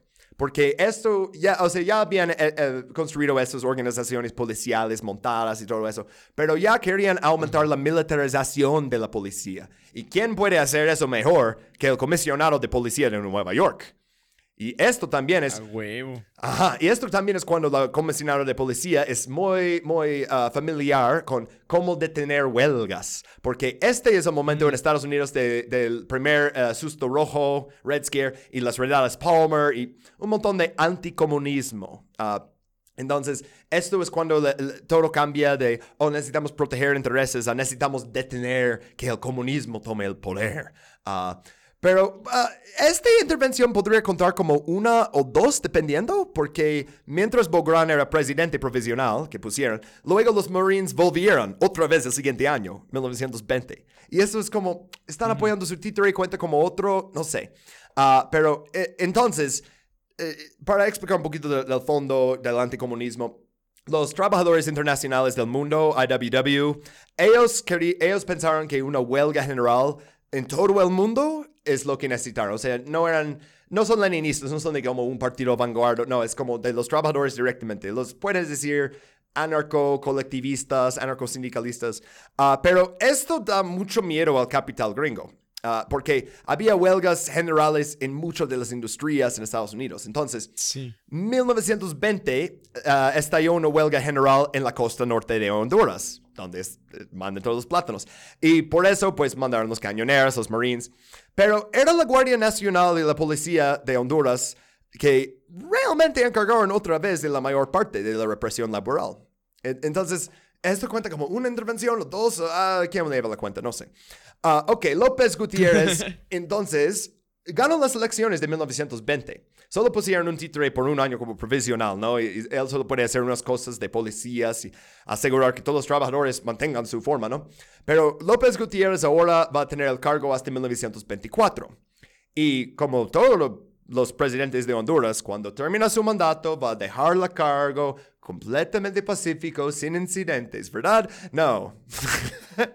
Otra guerra Sí, civil por lo fucking mismo. Ah, ah, entonces, justo antes de llegar a 1924, el término de su mandato y la Segunda Guerra Civil en Honduras, ah, el tratado que mencioné antes, un tratado patrocinado por Estados Unidos, y eso se llama el Tratado Centroamericano de Paz y Amistad de 1923.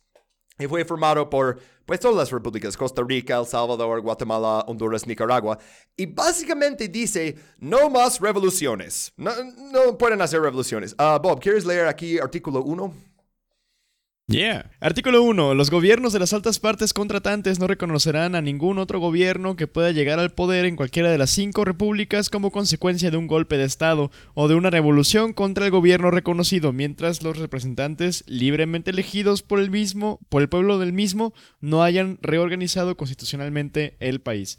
Eh, que literalmente es como de mm, no pueden levantarse y no pueden organizar a su país, al menos de que todos reorganizan el país, lo cual no puede pasar si no haces primero la pelea, pero... Yeah.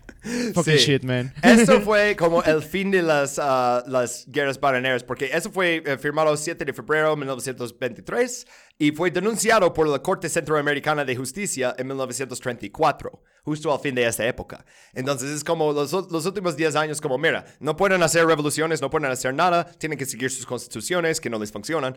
Ah, pero entonces tenemos este antecedente. En 23 se ponen de acuerdo, ya no va a haber más rebeliones, ¿ok? Y, pero en 24 Rafael López Gutiérrez decide, ah, ¿sabes qué? Me gusta ser presidente, pero creo que me gustaría más ser dictador. Entonces, hubo elecciones el año anterior, en octubre ah, de 1923. Y este otro aquí, a Tiburcio Carias Andino, le voy a nomás decir Carias, él ganó las elecciones presidenciales con, otra vez, 47.1%. Otra vez no superó los 50. Entonces, Congreso puede decidir el ganador. Pero hasta enero, cuando vuelvan a, a sesionar. Pero en diciembre, López Gutiérrez suspendió la constitución y anunció que permanecería en el cargo para mantener la paz hasta que se pudieran celebrar elecciones y luego los retrasó varias veces. Uh, ¿Sabes? O sea, eh, entonces, Tiburcio Carías Andino se autoproclamó presidente, comenzó la Segunda Guerra Civil hondureño, ah, y eso duró un poquito más, ah, de 2 de febrero hasta el 1 de mayo de 1924. Pero, ¿cómo Carías, e- este señor, cómo le va a desfiar a Estados Unidos? Estados Unidos dijo que no pueden hacer revoluciones, que aunque él gane, no, no puedes hacer eso, todo tiene que ser constitucional, pero que Carías tenía el respaldo de United Fruit Company. Otra vez. Ah, pero Estados Unidos no quería que López Gutiérrez siguiera en el poder. Entonces le tratan de convencer que renuncia. Tampoco quieren la revolución. Otra vez están en una posición imposible. Entonces se opusieron a Carías y luego en las nuevas elecciones le impidieron presentarse. Entonces no saben qué quieren básicamente. Es como, ok, estamos aquí para esto y él es nuestro amigo, pero él no puede presentarse. Ah, Pues el- la guerra dentro de Honduras empezó el 2 de febrero. Para 13 y 14 de febrero llegaron los cañoneros USS Milwaukee y USS Rochester en los puertos, en el norte, como siempre. ¿no? Y esta vez ah, sí había un poquito más de desembarcación. Ah, 28 de febrero, fuerzas rebeldes iniciaron una batalla contra el gobierno hondureño en la Ceiba, una ciudad bananera, por supuesto, y los Marines desembarcaron desde el USS Denver para restaurar el orden. Y al final al menos 3.000 personas murieron. Y puf, esta guerra civil, mucho más amplia que la primera, utilizó armamento mucho Sí. más potente, incluyendo bombardeos aéreos sobre Tegucigalpa, 9 de abril, el primera ciudad en Latinoamérica de ser bombardeado. Ah, in- interesante Mm. que, que Honduras fue primero con las ametralladoras y luego con el bombardeo aéreo y tanta influencia de Estados Unidos y en su policía, en Ey, su si se gobierno. trata de plátanos, no hay que escatimar gastos si se trata de plátanos, ¿sabes? Sí, Pues e- es el mismo momento que en Estados Unidos estaban usando bombardeos aéreos contra los mineros de carbón. Di- Ah, o sea, sí. ya- yo hice este de los mineros de carbón para enseñar como, ah, no somos tan diferentes. También tenemos como todo un grupo de personas que tratan en West Virginia como si fueran latinos, básicamente. O sea, Ajá. la industria capitalista le importa tu raza, obviamente, pero le importa más el dinero. Mm. Y si vives en un lugar con una industria extractiva, pues eso es lo importante, no tus derechos humanos. Ah, pero llegaron a un acuerdo de la paz. ¿Y dónde lo firmaron? A bordo del USS Milwaukee, por supuesto. Y pusieron otro caudillo, pusieron al general Vicente Tosta Carrasco. Él fue, otra vez, presidente provisional. Es, es casi la misma historia una y otra vez, nomás cambian los nombres y las fechas, ¿no?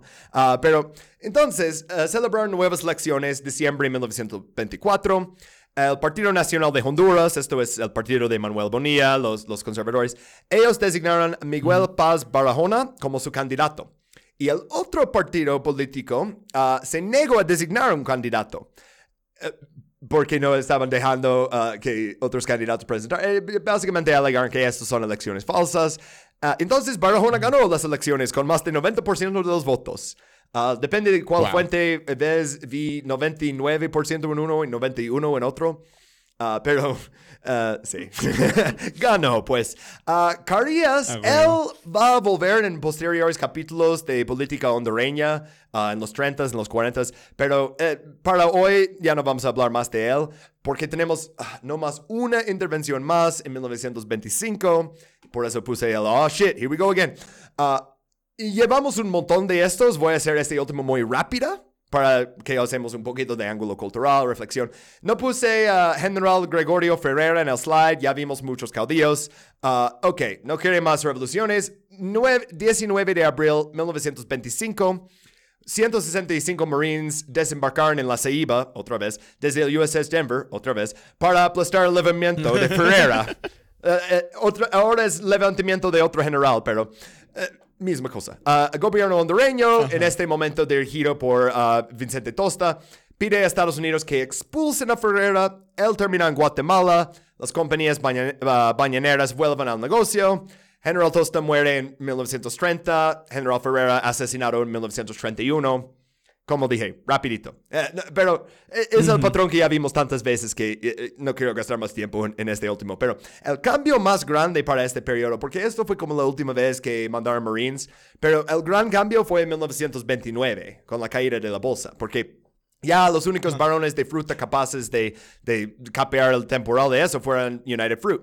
Entonces, eh, continúan las guerras bananeras después con el golpe de Estado en Guatemala en 1954, pero cambió, o sea, ya es más una versión guerra fría de esas intervenciones. Esto ah, Sí. de abril de 1925 fue la última vez que mandaron Marines específicamente para proteger a pueblos de plátanos y ah, a- aplastar un levantamiento.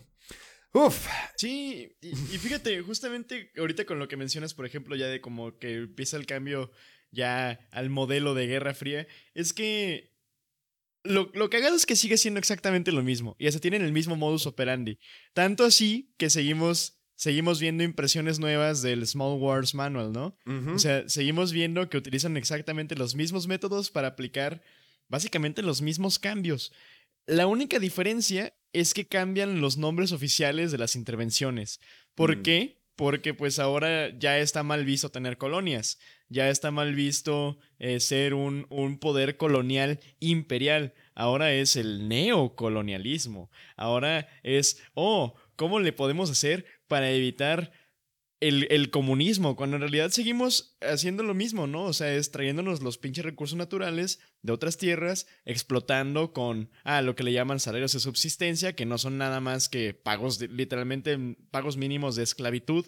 Eh, Y los gastos en la tienda de la sí. empresa. Para que Exacto, recuperen ese o sea, dinero. Nada más porque está mal visto tener otro Hershey Pensilvania en Tegucigalpa, pero si pudieran harían lo mismo, ¿no? O sea, pagarían con tokens los cabrones. Entonces, está, está bien loco porque al día de hoy sigue siendo lo mismo, pero está bien visto, entre comillas, porque no es considerado como, ah, es que ya no son ambiciones de imperio, son ambiciones de capital y de libre mercado. No, no, sigue siendo exactamente la misma puerca, nomás revolcada en otro lodo.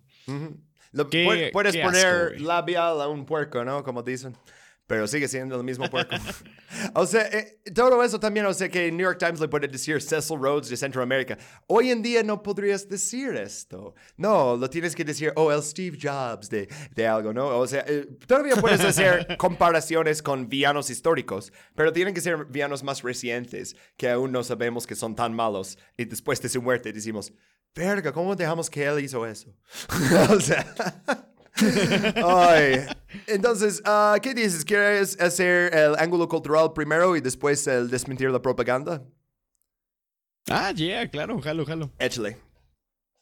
Pues Entonces- mira, justamente te voy a leer hoy, bandita, para el ángulo cultural, les voy a leer un poema de Claudio Barrera, que justamente Claudio Barrera es, es un poeta de la ceiba, de la ceiba. Yeah. Entonces, eh, él nació por, creo que en 1912, así que le tocó Ay. vivir de chiquito todo este cagadero.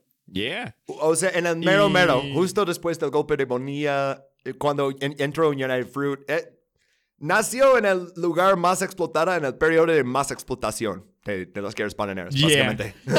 Básicamente, güey. Entonces, eh, es, un, es un producto de, de su tiempo. Y aunque se ve, por ejemplo, cierta. Cierto. eh, como. como sentimiento revolucionario por ahí.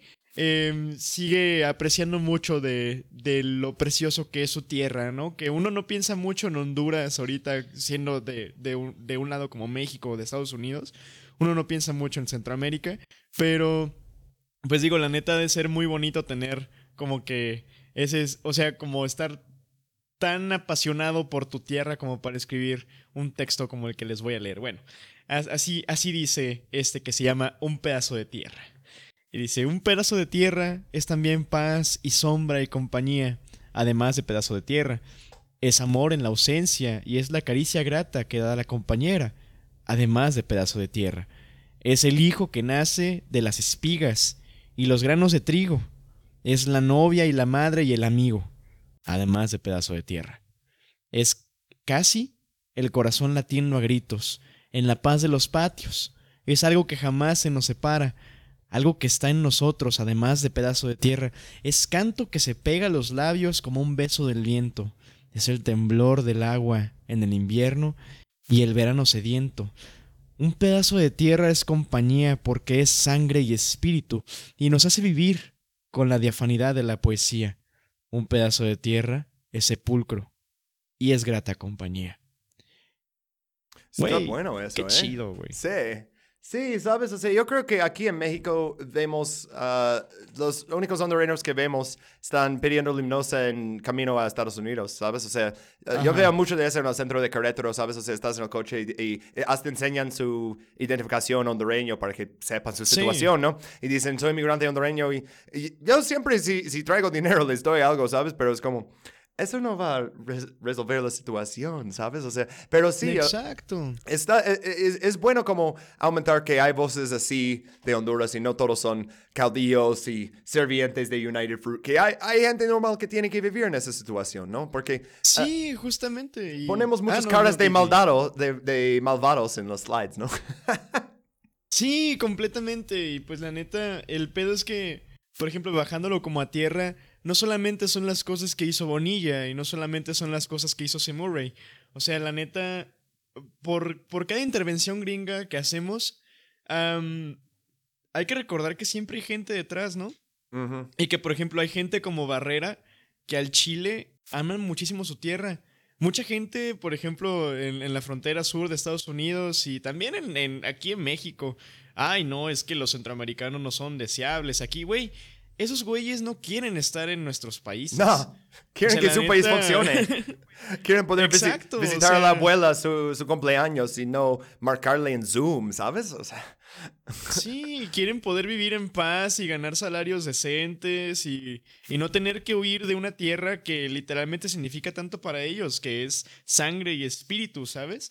O sea, la neta, hay muchísima gente eh, eh, que ha sufrido las consecuencias de la asquerosidad que fueron las guerras bananeras y que han, que están pagando lo que abuelos de sus abuelos tuvieron que, que dar como aval, ¿no? Cuando se quisieron independizar de España y después tuvieron que sufrir todas las consecuencias de este sistema económico tan injusto.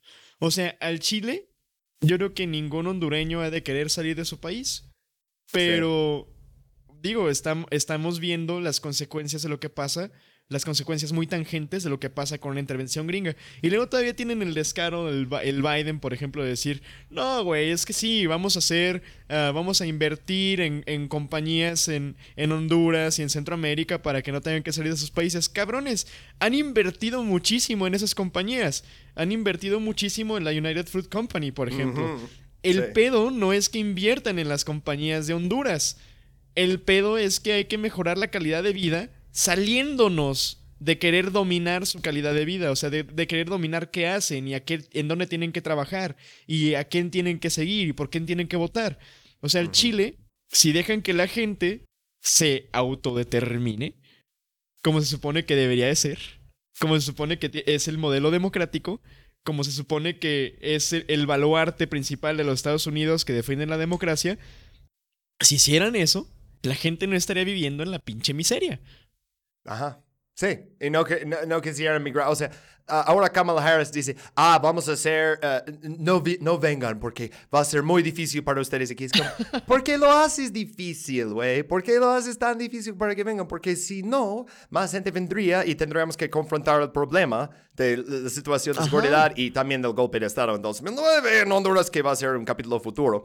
Ah, pero para poner un moño en este, ah, quiero hablar un poquito de fuentes y, y puse el nombre de, de este slide, Let's Get Angry, como vamos a enfadarnos, porque me toca desmentir propaganda de nuevo, porque encontré muchas fuentes realmente estupendas sobre ese tema y también leyendo sobre eso, eh, muchos no eh, son específicos de Honduras, pero hablan de Honduras y Nicaragua y Guatemala para otros capítulos, es chido.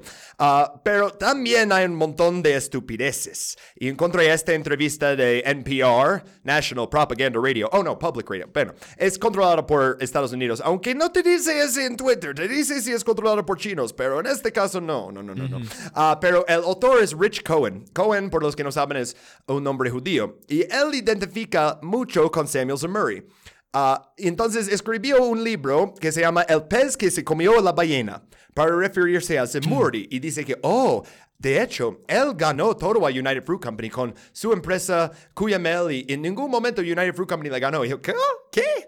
O sea, cuando vi eso me impresionó mucho. O sea, están mintiendo descaradamente. Entonces, yo ya había leído mucho sobre las guerras bananeras, pero pensé, ¿Qué tal la gente como mi mamá que escucha NPR y cree lo que dice? Entonces, pirateé su libro y es mucho peor de lo que imaginé. Es bien pinche malo. Eh, ¿Sabes qué me, me dio como sentido? O sea, cuando los liberales intentan fingir que Hillary Clinton es una girl boss, ¿no? Y, y cuando tenía el poder lo usó para hacer un mundo más racista, más desigual, más misógino, pero, oh, ella es mujer, entonces, ah, sí, las teníamos. Y esto es lo que hace con Rich Cohen y uh, Samuel Murray, pero e- en- es ser judío en vez de ser mujer. Y yo también tuve mi identificación con Samuel Murray, venimos, o sea, inmigrantes rusos judíos. ah, pero ahí termina la conversación porque es un pinche vampiro. Ah, pero le dice ah, en su libro cosas como, oh, Zemuri era muy audaz y tenía moxie, drive para organizar un golpe de Estado contra un país soberano. Pero quiero, encontré algo verdadero en ah, esta entrevista en NPR. Entonces lo quiero leer aquí. Ah, Bob, ¿quieres ser el entrevistador o quieres ser Cohen? Ah, digo, eh, ¿tú qué quieres? ¿Qué yo- preferirías? Yo hago el entrevistador. Ok, entonces. ¿y Va. cree, ¿Y cree que la vida de Zemuri tiene algo que decir sobre Estados Unidos? Sí, creo que esta idea estadounidense de que siempre vamos a salir y hacer esta cosa sin pecado, que puedes tener tanto poder como inocencia, es una idea realmente estadounidense. Los europeos ya pasaron por la historia lo suficiente como para creer, o tal vez saber, que no se puede ser fuerte y puro a la vez. Fuck. Y hay, hay una parte más. Ah. Y la lección de su vida que aprendió es que básicamente, una vez que tienes el poder, entonces vas a tener el pecado. Eh, Y esto creo que realmente está admitiendo un poquito de la verdad ahí. O sea, las compañías de fruta no hicieron es- todo esto solo porque, ah, son racistas. O sea, sí, es, una parte, pero la gran motivación es hacer la mayor cantidad de dinero posible. Entonces, en un sistema capitalista, las empresas siempre van a hacer esto. O sea, ven países como los de Centroamérica y dicen, ah, pues mira, ahí podemos ir a ganar un montón de dinero y nadie va a tener problemas. O sea, eh, destruir Centroamérica para hacer una fortuna bananera no es algo muy fuera de serie, es un resultado lógico de querer ganar dinero. Porque ¿cómo lo haces? Pues aprenden de los británicos, aprenden de los españoles y ahora lo hacen a su estilo.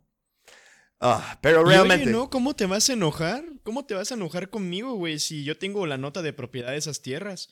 Yo estoy pagando, estoy pagando porque se importen y se exporten. Yo, yo, yo puse ese dinero, güey. Yo me arriesgué.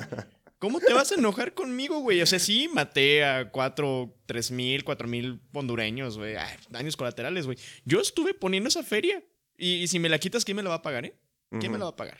Y sabes, o sea, hay, ¿qué hay una tradición de eh, imperialistas modernas, este, judíos, clamando que, ah, porque somos judíos entendemos esa cosa de ser explotados. Y luego salen como Ben Shapiro, y Ben Shapiro dijo en una entrevista, oh, em- em- el, el imperio no es fácil, pero es correcto y es bueno. Y yo... Ah, mira, es lo que está diciendo este Rich Cohen. Está diciendo, ah, pues mira, sí, obviamente hizo pecados, pero esto fue el precio de tener el poder y ser fuerte, y es lo que todos tenemos que hacer. Y esto es algo de, a ver, esto lo sacaron 2012, entonces hace 10 años. Están inventando estas mentiras. Mentiras de, de cómo pasó. Y básicamente inventando una historia de, ah, él era muy inteligente y no que era completamente despiadados. Pero, ok. Ah, ¿Qué aprendimos? Ah, shit. Um, aprendimos que, que... Ah, bueno, no se trata, no se trata ni de plátanos, ni, ni de, ni de, ¿sabes? Como intereses. ni. Azúcar, Se que sea. Ajá. O sea, se trata nada más de, de tener el poder, ¿no? Se trata de, de esa cosa rara que uno siente cuando tiene el poder de dominar a otras personas, ¿no? Porque sí, Ujú. todo es un interés económico, pero ¿qué se hace con ese interés económico? Ah, bueno, pues cambias de régimen, eh, te aprovechas todavía para tener todavía más control sobre la tierra de la gente. Ah, pues este, te haces amigos en otros lados, te haces amigos brutales para po- poder ejercer tu poder de mejor manera, ¿no? Em, aprendimos que, que la neta, o sea, la situación que pasan muchos de los países de Centroamérica ahorita y pues una de las grandes razones por las que pues la neta la gente tiene que huir de su país, eh, vienen desde hace mucho tiempo y vienen desde pues un contexto en el que nadie quiere estar inmiscuido, pero pues no es del todo su culpa, ¿sabes? Hay muchas cosas externas, eh, muchas cosas que, que vienen de fuera que hacen que las condiciones de vida en esos lugares estén de la verga, ¿no? Citando a Donald Trump con los shithole countries, güey. sí. em, no existen los shithole countries por ellos. Hay lugares que son riquísimos, como, como lo es Centroamérica, ¿no? En cuestión de recursos naturales, en cuestión de la fertilidad de, de las tierras, en cuestión incluso como de conexión, conexiones, este... eh, para hacer comercio al exterior, güey. O sea, la neta estaría. an- an- serían de los lugares más ricos, todas las naciones de Centroamérica, si hubieran tenido como una posición igualitaria, ¿no? O sea, si hubieran sido tratados con el respeto que se merecía en esos lugares. Em, pero, pues, pues ya, ¿no? O sea, si hay un interés de por medio de algún otro país más poderoso, pues obviamente en ese sistema se van a aprovechar para, para que toda esa riqueza vaya para otros lados. Y, pues también, la neta, aprendimos que, güey, em, tal parece que si eres un gringo y eres agresivo en otros lados, em, pues te irá bien. te irá bien, como a nuestro carnal Navidad. Tenemos- qué gacho, güey. tenemos este, este acto de neutralidad y entonces ah, no puedes hacer eso, pero a la vez, ah, sí, si vas a ganar mucho dinero para nosotros, entonces está bien. Ah, yo aprendí también ah, en eso que, o sea, e- esas historias de intervenciones en, en Latinoamérica nunca los aprendí en la escuela. Entonces, si me hubieras preguntado hace, no sé, como 15 años, oye, ¿Estados Unidos invadió Honduras? Te diría, "Mm, ah, no sé, no creo. ¿Cuándo? Y resulta que, pues, ¿cuándo no es un, una respuesta muy fácil de dar? Porque es como, ah, pues un chingo de veces entre 1903 y 1925. Y eh, no, está completamente excluida de, de nuestros libros de historia. Ah, pero también lo que dices de, oh, si estos países tuvieran como más control sobre sus recursos y su labor. Yo creo que los países más ricos del mundo serían República Democrática de Congo, India, ah, eh, ¿sabes? O sea, lu- lugares que son súper explotados, pero que tienen tanto, o sea, tanta población, ah, tantos eh, recursos naturales, o sea, en, en la India era, en la India era todo, o sea, los británicos robaron, ¿qué? Como 45 millones de millones de dólares de ahí. Ah, este, Sí. eso sería billón, ¿no? Ah, en República Democrática de Congo tienen un montón de recursos y tal vez en un capítulo bonus o algo exploramos, porque también era una inversión gringa ahí con Patrice Lumumba.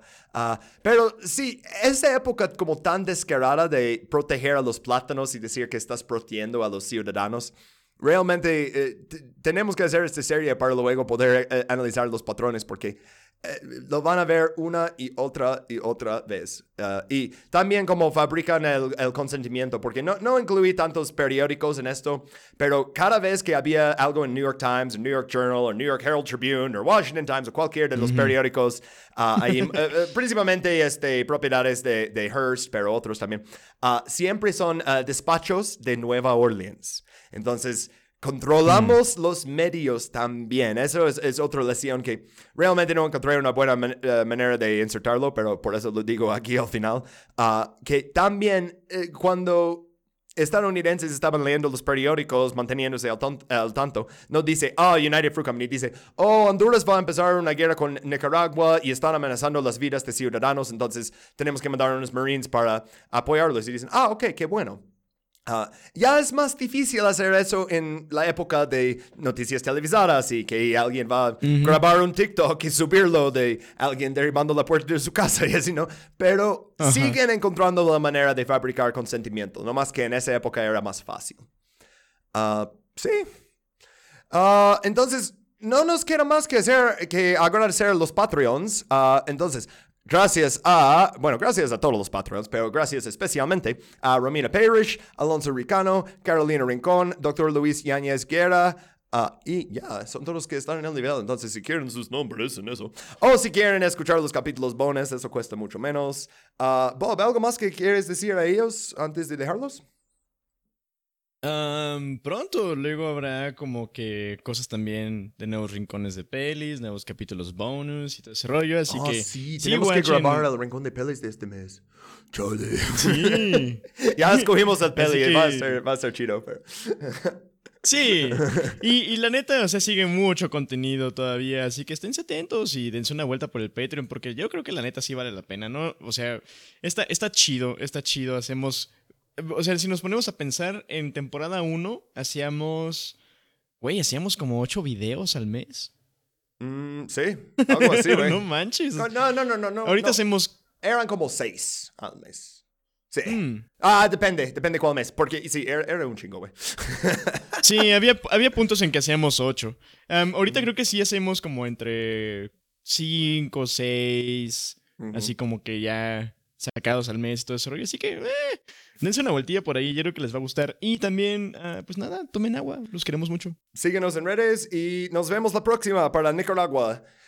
Bye. Bye bye.